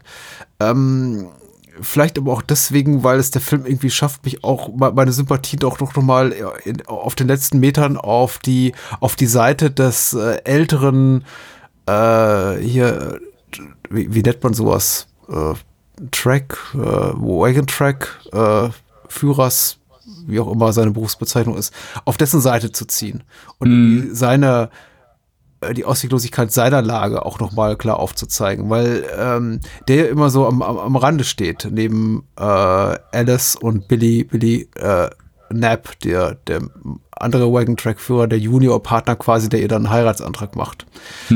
Äh, und eben auf den letzten Metern irgendwie nochmal, ich glaube, ist es Mr. Arthur, heißt die Figur? Ja, ich glaub's. also meine, meine Sympathien auf dessen Seite zu ziehen und dann trotzdem noch rauszugehen, zu sagen, ja, okay, sie hat's erwischt, aber äh, vielleicht, weiß nicht, geht's Mr. Arthur nicht dadurch besser direkt, weil er, er bedauert ja durchaus ihren, ihr, ihr, ihr Ableben, aber er hat ein Problem weniger, weil er wahrscheinlich weiterhin seinen, seinen, Partner behalten darf, der sich da nicht in eheliche Gefilde begibt. Äh, ist alles jetzt so ein bisschen bemüht. Ähm, ich weiß nicht warum. Ich, ich suche da Gründen dafür, warum ich es den Codes nicht übel nehme, dass sie eben die Geschichte so enden lassen, wie sie sie enden lassen. Ähm, kann aber auch einfach daran liegen, dass es einfach für mich erfüllend und äh, ausreichend komplex im Rahmen der Möglichkeit, die sie haben, in diesen 40 Minuten erzählt ist. Ich habe das Gefühl, ich habe eine vollwertigen, vollwertige Spielfilmhandlung mit einer sauberen Dramaturgie äh, vorgesetzt bekommen. Äh, Zoe Kazan hast du erwähnt, Bill Heck, äh, alles äh, tolle Schauspieler, unglaublich anrührende Momente, äh, wie zum Beispiel dieser Heiratsantrag. Ähm, ganz süß. Äh, wirkt sehr authentisch, was er nicht ist, aber ähm, egal, fühlt sich für mich so an. Ähm, und, und ein Ende, was zu gleichen Teilen unbefriedigend, aber dann auch wieder unerwartet und irgendwie auch versöhnlich ist. Äh, und, und, und Action gibt's auch. Und Gewaltmomente. Ja, äh, Länge ist, glaube ich, immer so, ein, so eine Sache. Also ich glaube, die sonstigen Episodenfilme, die, die versuchen ja schon so die immer die gleiche Länge zu präsentieren. Ich glaube, in Cones war es hier so auch so ein bisschen egal. So, ja, hier haben wir nur so die und die und das ist, geht, glaube ich, so 10 Minuten. Das hier geht vielleicht ein bisschen länger. Die hier geht halt, ja, fast 40 Minuten. Ähm, und das ist eigentlich so ein. Hättest du mich vor dem Film gefragt, ich hätte auch so gesagt, ja, okay, Kurzfilme, äh, wenn es länger als 15 oder 20 Minuten geht, so ein Zwischending, so halbe Stunde, 40 Minuten, ist eine komische Länge, weil es ist kein wirklicher Kurzfilm, es ist kein wirklicher Langfilm, es ist so ein Mittelding. Ich weiß nicht, wie vernünftig du da eine Geschichte erzählen könntest. Und ich glaube, es gibt für mich gibt es kein besseres Beispiel als eben diese Episode. Das ist einfach so der ideale Gedanke einfach, ja, eine Geschichte dauert so lange, wie sie, wie sie dauert oder wie, wie es notwendig hat zu erzählen. Und ich habe hier wirklich das Gefühl, eine, eine vollständig gute Geschichte innerhalb dieser 40 Minuten erzählt zu bekommen. Und ja, muss nicht, äh, habe vorher wahrscheinlich immer so, so gedacht, okay, ja, Kurzfilme, nee, also Kurzepisoden, das ist immer so, ja, Episodenfilme, zeitlimitiert, was, was sehr, was ein sehr dummer Gedanke ist, muss ich dazu sagen. Nee, ist, ist es nicht, aber es ist ein weit verbreiteter Gedanke auf jeden Fall. Ich meine, Kurzfilme und Episodenfilme kriegen niemals den Respekt, den sie eigentlich verdient haben. Das ist ja Mhm. leider liegt irgendwie so in der Natur der Sache. Ich weiß auch nicht warum. Man kommt irgendwie aus diesem aus dieser, aus dieser Geisteshaltung nicht raus, deshalb ein Kurzfilm automatisch weniger bedeutungsvoll ist als ein 90-minütiger Fernsehfilm oder Spielfilm, weil er eben nur 20 oder 10 Minuten dauert oder 30 Minuten, also lang wie, wie er eben dauert. Also deswegen, die Codes machen schon, ähm, ziehen schon einen klaren Vorteil oder nutzen daraus, dass sie eben sehr prominente Filmemacher sind, für die sich Netflix interessiert und die eben mit großen Budgets und Stars arbeiten, arbeiten können und bringen eben mal quasi was auf die Leinwand, was wahrscheinlich unter normalen Voraussetzungen überhaupt niemand interessieren würde oder irgendwo bei einem, bei, bei Kurzfilmfestivals, bei den Hofer Filmtagen laufen würde. Die Leute würden sagen, ach ja, nett, nett, äh, anerkennendes Beifallklatschen, findet aber niemals einen Verleih. Werden niemals mehr sehen als, als tausend Leute. Und irgendwann landet es bei, bei Amazon Video im Stream und niemals irgendwie beworben und, und, und, und gammelt darum. Und äh, insofern, ich bin froh, dass es das gibt und dass es eben auch, deswegen bin ich auch froh, dass Ballad of Buster Scruggs eben nicht als, als Miniserie oder, oder als, weiß nicht, als, als Webisodes oder wie man das mittlerweile nennt, äh, seine Veröffentlichung erfahren hat, sondern eben auch als Spielfilm, dass Leute eben dazu gezwungen werden, sich auch mal durch Sachen zu quälen, die vielleicht nicht so toll sind, um dann irgendwie eher auf sowas zu stoßen, weil äh, ich glaube auch, das hier ist komplett erfüllend und zeigt eben auch, was möglich ist, wenn man eben das Talent hat, äh, was man dann in 30, 40 Minuten leisten kann, nämlich eine komplett befriedigende Geschichte auszuerzählen. Ähm, die weniger auf so eine Pointe fokussiert ist wie viele der anderen Geschichten hier, sondern einfach auf, ähm, auf ganz große Gefühle. Und der vielleicht sogar geschadet hätte, wenn die Geschichte noch weitergegangen wäre, die am richtigen Moment endet und eben kein Epilog braucht, wo doch jemand sagt so, ach, sie war so eine tolle Frau. Was werde ich ohne sie tun? Und nee, Ja, ja, ja. Ich rede mich um Kopf und Kragen. Ich weiß nicht mehr. Der, Abend, der Abend ist so lang und ähm, äh, The Gallo Got Rattled ist, wollte ich auch sagen, mein, ich glaube, mein Highlight eine, eines Films, den ich jetzt alles in allem jetzt nicht als, als große Kunst bewerte. Ich glaube, ich mag Ballad of Buster Scruggs, den Film nicht so ganz so gerne wie du, aber The Gallo Got Rattled ist, ist ziemlich super. Dann bleibt mit diesen Worten nur noch die letzte Episode, The Mortal Remains. Eine Kutschenfahrt ins, äh, ins Ungewiss. Äh, ja, ähm, paar, äh, fünf, fünf, äh, also ein, ein äh, Engländer, ein Franzose und ich glaube, es ist eine irische Dame, Ja. ein Trapper und puh, ja, so ein Art, wie will ich sagen, De deine hm, hm, puh, Geräusche äh, bringen komplett meine, meine Gefühlslage zum Ausdruck. Ich wollte gerade, ich wollte gerade die Menschen umschreiben und, äh, und äh, mir ist für den fünften nichts mehr eingefallen. Nee, die heißt, doch Fall, einfach, äh, die heißt doch einfach nur Dame in Kutsche und, und, und, und, und Chariot, äh, quasi Trapper und die, die haben ja auch keine Eigennamen, glaube ich. Äh, nee. Die werden nur mit ihren Berufsbezeichnungen äh, benannt. Und äh, ja. Na, Genau. Es, Könnte dir, glaube ich, auch so im Nachhinein nicht sagen, wo. Die sprechen sehr viel, die gibt sehr, sehr, sehr dialoglastig, die Episode. Und ich finde die auch unterhaltsam und ich mag auch so die, der Grundgedanke davon. ich bin mir jetzt nach einem zweiten Sicht immer noch unsicher, ob sie wirklich gut funktioniert. Ich finde die nicht langweilig, ich finde die unterhaltsam, ich finde auch so die, die, so die Dialoge zwischen denen unterhaltsam. Aber ich habe mir nichts davon behalten. Also ich könnte dir nicht, nicht, nicht eine Sache wiedergeben, wo, worüber die gesprochen haben. Und ich, ich mag die Schauspieler so, die, die sie da gewählt haben. Äh, wie, wie heißt der eine nochmal? Das ist hier der, äh, nachher der, der, der kokschniefende Filmproduzent aus True Romance. Äh, mir fällt der Schauspieler gerade nicht ein. Ähm, äh, Saul Rubinek, richtig, genau, ah, ja. der Franzose. Ähm, äh, ihn mag ich sehr. Brandon Gleason ist toll und der eine Typ mit dem, der, also der auf Brandon Gleasons Seite sitzt, finde ich auch super. Ja, äh, nette Idee, auch sowas in, in einem Western unterzubringen und hat wahrscheinlich so einen eher unheimlicheren Touch und fühlt sich wahrscheinlich dann eher so wie den eben erwähnten Horrorfilm oder den Horror-Episoden an.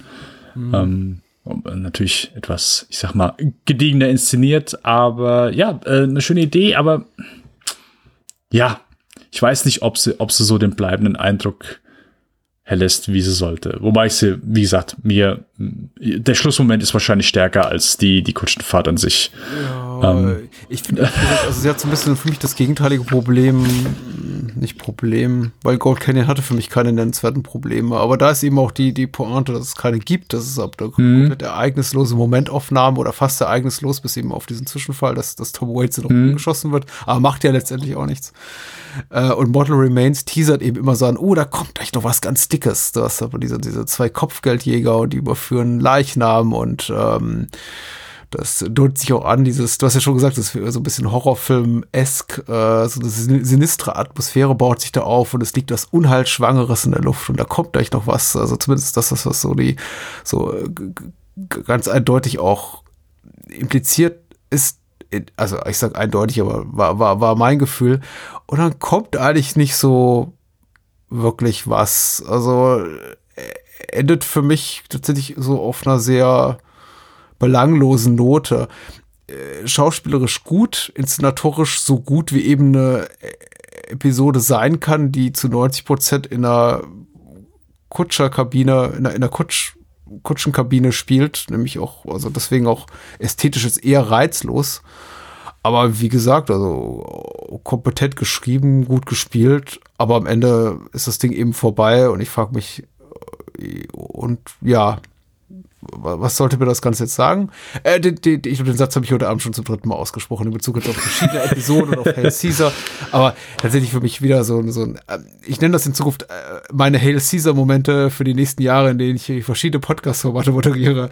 Meine Hail Caesar Momente sind immer der, die, in denen ich mich frage, wa warum gibt es das? Und bei The Mortal Remains fragte ich mich das eben auch nach wirklich äh, fünf überwiegend guten Episoden, warum endet man auf so einer für mich vergleichsweise schwachen oder nichtssagenden Note. Aber ist ja nun mal ein subjektives Geschmäckler, also andere mögen das vielleicht lieben und ich, ich mag auch die Schauspieler, äh, Tyne Daly als, als Dame ist noch zu nennen, die ich immer sehr, sehr gut finde. Ich war überrascht, wie alt die geworden ist, weil die spielt in, ähm, in zwei Columbo-Episoden aus den frühen 90ern mit und sie wirkt ja doch vergleichsweise frisch. Und hier spielt sie ja wirklich diese ältere Dame und ich war so ein bisschen, hm, überrascht. Aber gut, Make-up kann auch einiges leisten und sie macht sehr gut. Ja, äh, ich glaube, viel mehr habe ich auch zu, zu der Episode nicht zu sagen. Es ist wie immer äh, guter Cast so. Ich glaube, bei den Coens hast du noch nie irgendwie so einen Darsteller, wo du sagst, ja, nee, der ist nicht so geil. Ähm, es hört sich auch alles so sehr melodisch an, so die Dialoge, die die machen, das sind ja wirklich schon halbe, halbe Monologe, die die da vortragen. Mhm. Es ist ja, es ist, ist ja so, dass einer nach dem anderen irgendwie auch so seine Geschichte irgendwie erzählt. Aber ja, ähm, The Mortal Remains ist besser als Mortal Kombat und uh, The Mortal Engines, kann man sagen. Oh, das war ein ähm, Paul W.S. Anderson Diss äh, am späten Abend, Patrick. Nee. was, was nicht. Ja, äh, würde ich sagen, schließen wir dann auch an der Stelle einmal The Ballad of Buster Scruggs, ja. die letzte Episode, mhm. ab und sind damit durch mhm. mit der kompletten Filmografie von den Coens. Oh. Ein, ein Schnaufen, ein, ein, äh, äh erleichterndes Ausatmen. Naja, das war schon, wurde schon was vorgenommen. Also, das, ich, äh, das waren jetzt sechs Monate, die wir mit den Film, Filmen der beiden verbracht haben. 18 Filme insgesamt. Das ist schon, ich finde, das war, war eine lohnende Erfahrung. Ja. Ja. Das war's eigentlich. Patrick. Aber auch, auch eine Leistung, äh, um uns zwar selber auf die Schulter zu klopfen. Ne, Wir werden ja hierfür nicht bezahlt. Wir machen das jetzt nur irgendwie aus unserer Herzensgüte, um hier Menschen, die uns zuhören, zu, zu erfreuen. Mit unseren Gedanken. Hast du Highlights? Hast du, hat sich für dich irgendwie was, was, ähm, gab es vielleicht für, für dich vielleicht auch irgendwie neue Highlights, von denen du dachtest, äh, noch finde ich noch viel interessanter, als zu sagen, ja, das hat mich darin bestätigt, dass ich so und so immer schon geliebt habe.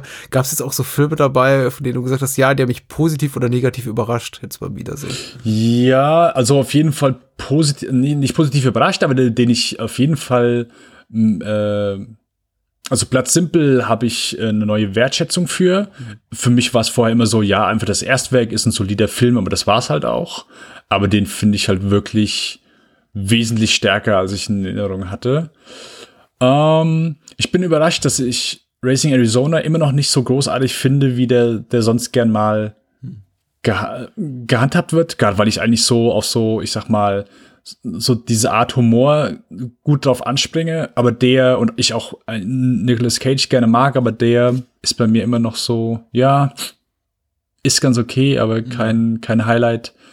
So die, die, die, äh, ja, No Country for Old Men, Miller's Crossing sind und The Serious Man sind meine drei Highlights vor dieser Filmografie gewesen, also bevor wir alle geguckt haben und äh, sind es auch jetzt noch. Das sind, sind absolut meine, meine durchgehend, meine, meine Highlights. Aber kein, kein extremen Ausreißer, würde ich jetzt mal so sagen. Also Hell Caesar hat, jetzt, hat sich jetzt von der Wandlung her schon am ehesten so noch mal mehr ins Positive äh, gewandelt, aber sonst äh, auch minimal. Ich will das nicht, ich will nicht sagen, Hell Caesar ist ein sehr guter Film, aber es, ich habe das Seherlebnis äh, mehr genossen. Was ich auch schon mehrmals gesagt habe, ja.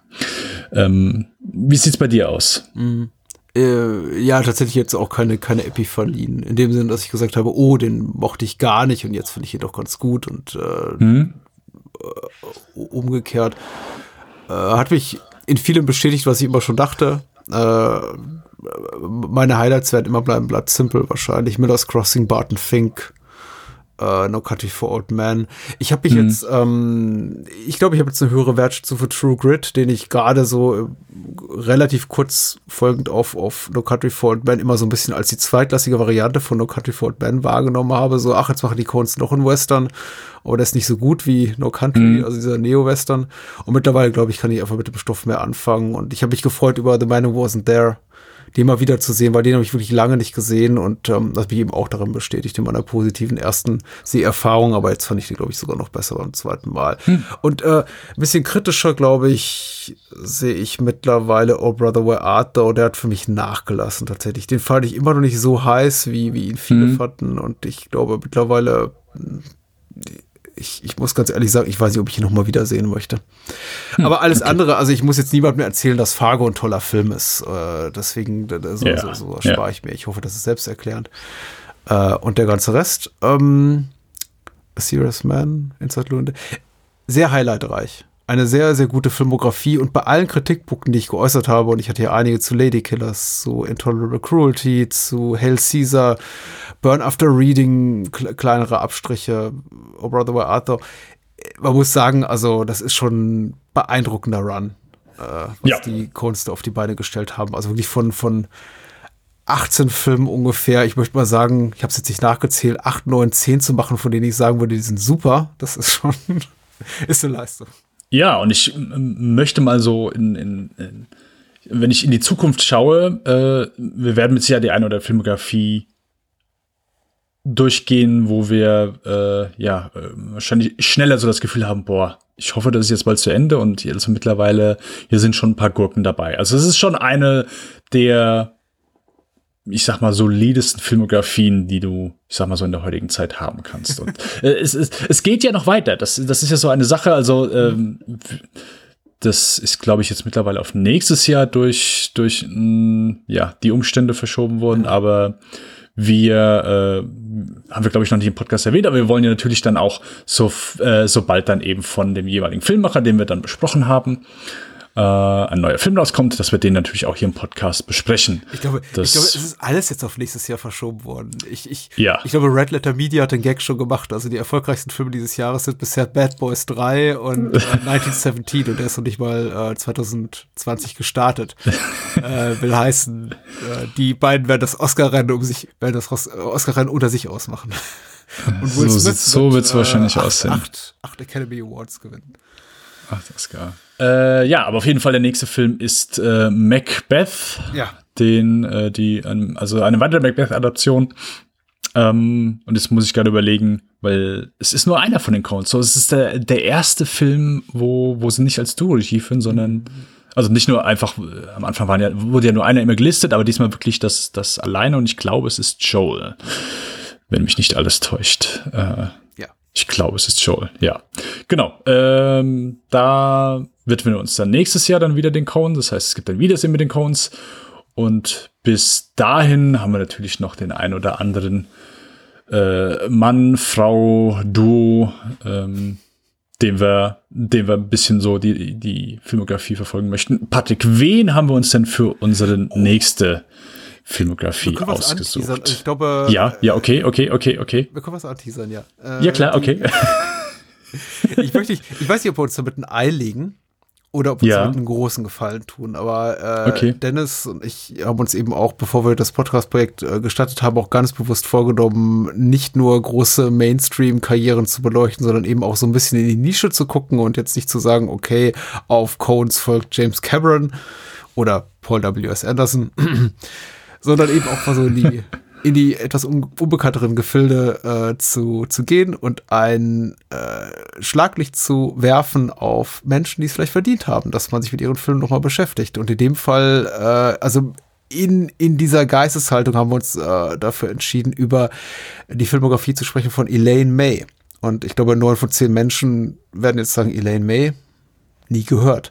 Aber wenn wir so ein paar Titel nennen, an denen sie mitgewirkt hat, zum Beispiel sowas wie Ishtar, ihr, ihr größter Flop, aber auch ihr bekanntester Film, oder zum Beispiel äh, sowas nennen wie Tutsi, zu dem sie das Drehbuch mitverfasst hat, oder äh, Der Himmel soll warten, Heaven Can Wait, den sie zusammen mit äh, Warren Beatty gescriptet hat, da werden vielleicht schon einige, einige Lämpchen aufgehen in das ein oder anderen Hirnstüblein, wie auch immer. Elaine May, eine Regisseurin mit einer wirklich sehr, sehr interessanten Filmografie, von deren Werk wir, glaube ich, auch noch nicht alles gesehen haben und auf das ich sehr, sehr, sehr gespannt bin. Ja, auf jeden Fall. Also ich habe noch gar nichts von ihr gesehen. Also jetzt von den Regiearbeiten, von, von dem, was sie geschrieben hat, dann schon ein, zwei. Aber von Regiearbeiten einfach noch gar nichts. Ich bin sehr gespannt drauf. Ähm, ich habe einen YouTube-Clip von ihr gesehen, äh, wo sie eine äh, Rede gehalten hat für äh, Mike Nichols, mit dem sie sehr gut befreundet war. Sie hat wohl früher auch äh, viel, viel mit ihm, Comedy zusammen mit ihm gemacht. Und es ist so eine, von die, bei diesen AFI Awards gibt's dann immer so Reden und so weiter, das ist immer ganz lustig. Und ohne Mist, guckt euch den Clip an. Äh, Ich war sowas von eingetan von. Ich habe gesagt, okay, ich muss herausfinden, wer das ist, was sie gemacht hat und warum ich die noch nicht kenne. äh, ja, und so bin ich dann überhaupt auf die, auf die Filmografie erstmal von ihr gekommen. Und äh, ja, war, war sehr angetan. Also äh, da, ich bin sehr, sehr gespannt. Ich war schon alles drauf und dran, die Filme zu sehen. Es ist ja nicht ganz so einfach, ihre Filme dann hier in Deutschland zu zugucken. Ähm, von daher, aber da hatte ich, da hatte ich sofort Bock drauf und habe gesagt, weißt du was? Ich warte noch. Wir besprechen es irgendwann dann hier im Podcast hoffentlich zusammen und dann, dann, dann kann ich da alle Filme komplett neu genießen. Der Patrick, der kennt ja schon den einen oder anderen, äh, wenn nicht sogar alle, Nein. glaube ich. Nein, nein, nein, nein. Welchen kennst du noch nicht, wenn du es verraten willst? Oh, äh, ich kenne doch nicht äh, äh, Dingens hier. Oh, der hat den ganz blöden deutschen Titel Heart, The Heartbreak Kid. Ihr, ihre Heartbreak Kid, okay. Äh, Pferdewechsel der Hochzeitsnacht hieß der. Furchtbar. Okay. ähm, Hilfe. Hab mir aber sagen lassen, ist ein sehr guter Film. Guter Ich kenne nur das Remake Ja. mit äh, Ben Stiller. Und wusste auch gerade lange Zeit nicht, dass es ein Remake ist. Ich habe nicht, ich habe Quatsch erzählt. Heartbreak Kid war ihr zweiter Film. Äh, das, der erste war A New Leaf. Äh, Keiner killt so schlecht wie ich, heißt der zu Deutsch. Und den kenne ich auch noch nicht. Da war sie nicht nur äh, in der Regie beteiligt, also in der Regie beteiligt die Regisseurin, die eine welche, sondern eben auch die Hauptdarstellerin. Und äh, ich bin gespannt drauf. Also ich möchte jetzt auch nicht irgendwie. Lass uns, lass uns darüber ab September Ja, okay, okay, sprechen. okay, okay. Menschen okay. sollten sich darauf freuen und jetzt hoffentlich wertschätzen, dass wir eben nicht nur großen Mainstream machen, sondern eben auch sowas. Und äh, das wird ein großer Spaß. Und danach dann endlich Paul W.S. Anderson. äh, Klammer auf. ist natürlich Quatsch, Klammer zu. Mal gucken. Mal gucken. Patrick, wenn man mehr von dir hören möchte, wo kann und sollte man das tun? Äh, Man findet diesen Podcast, also diese Episode auch im Feed vom Bahnhofskino. Und wenn ihr den hört, dann wisst ihr, wo ihr mich sonst findet. Ansonsten, äh, falls ihr es woanders hört, zum Beispiel im Spielfilm-Feed, das gibt's ja auch äh, hier und da, dann findet ihr mich bei äh, bahnhofskino.com im Blog oder einfach nach Bahnhofskino suchen oder nach das ABC des Films suchen oder eben nach äh, vielen anderen Podcast-Formaten, die ich moderiere. Vielleicht einfach nach meinem Namen suchen. Ähm, der wöchentliche Genre-Kino-Podcast Bahnhofskino zu äh, Filmen aus dem Abseits mit Daniel Gramsch und mir. Und bei dir so, Dennis. Bei mir so, äh, einfach das Wort Lichtspielkasten nehmen und in eurem äh, Podcatcher und äh, iTunes und äh, seit kurzem auf Spotify eingeben und da dürft ihr uns dann ebenfalls zulauschen, wenn wir über Filme und äh, Spiele und Serien und sonstiges, was wir so an äh, Quatsch im Kopf haben, äh, zuhören können. Ja, genau. Bei, bei Spotify sind jetzt die ganzen coolen Kids. Äh, muss man ja. Auch, auch wenn es ein böser, böser Konzern ist. Ja, man kommt nicht drum rum. Die ganzen tollen Clips, äh, die Clips, äh, den, den äh, Dennis auch gerade erwähnte, beziehungsweise auch die Episode zu Ballad of Buster Scruggs im Lichtspielcast und äh, die Episode zu Inside Llewyn Davis im Bahnhofskino, die werden auch verlinkt in den Show Notes. Also nicht lange suchen, sondern einfach draufklicken. perfekt. Ja. Patrick, dann freue ich mich auf Elaine May Ja. und äh, auf unsere Sendung im nächsten Monat. Bis dahin, macht's gut, Adios. bleibt artig und guckt Macron-Filme noch.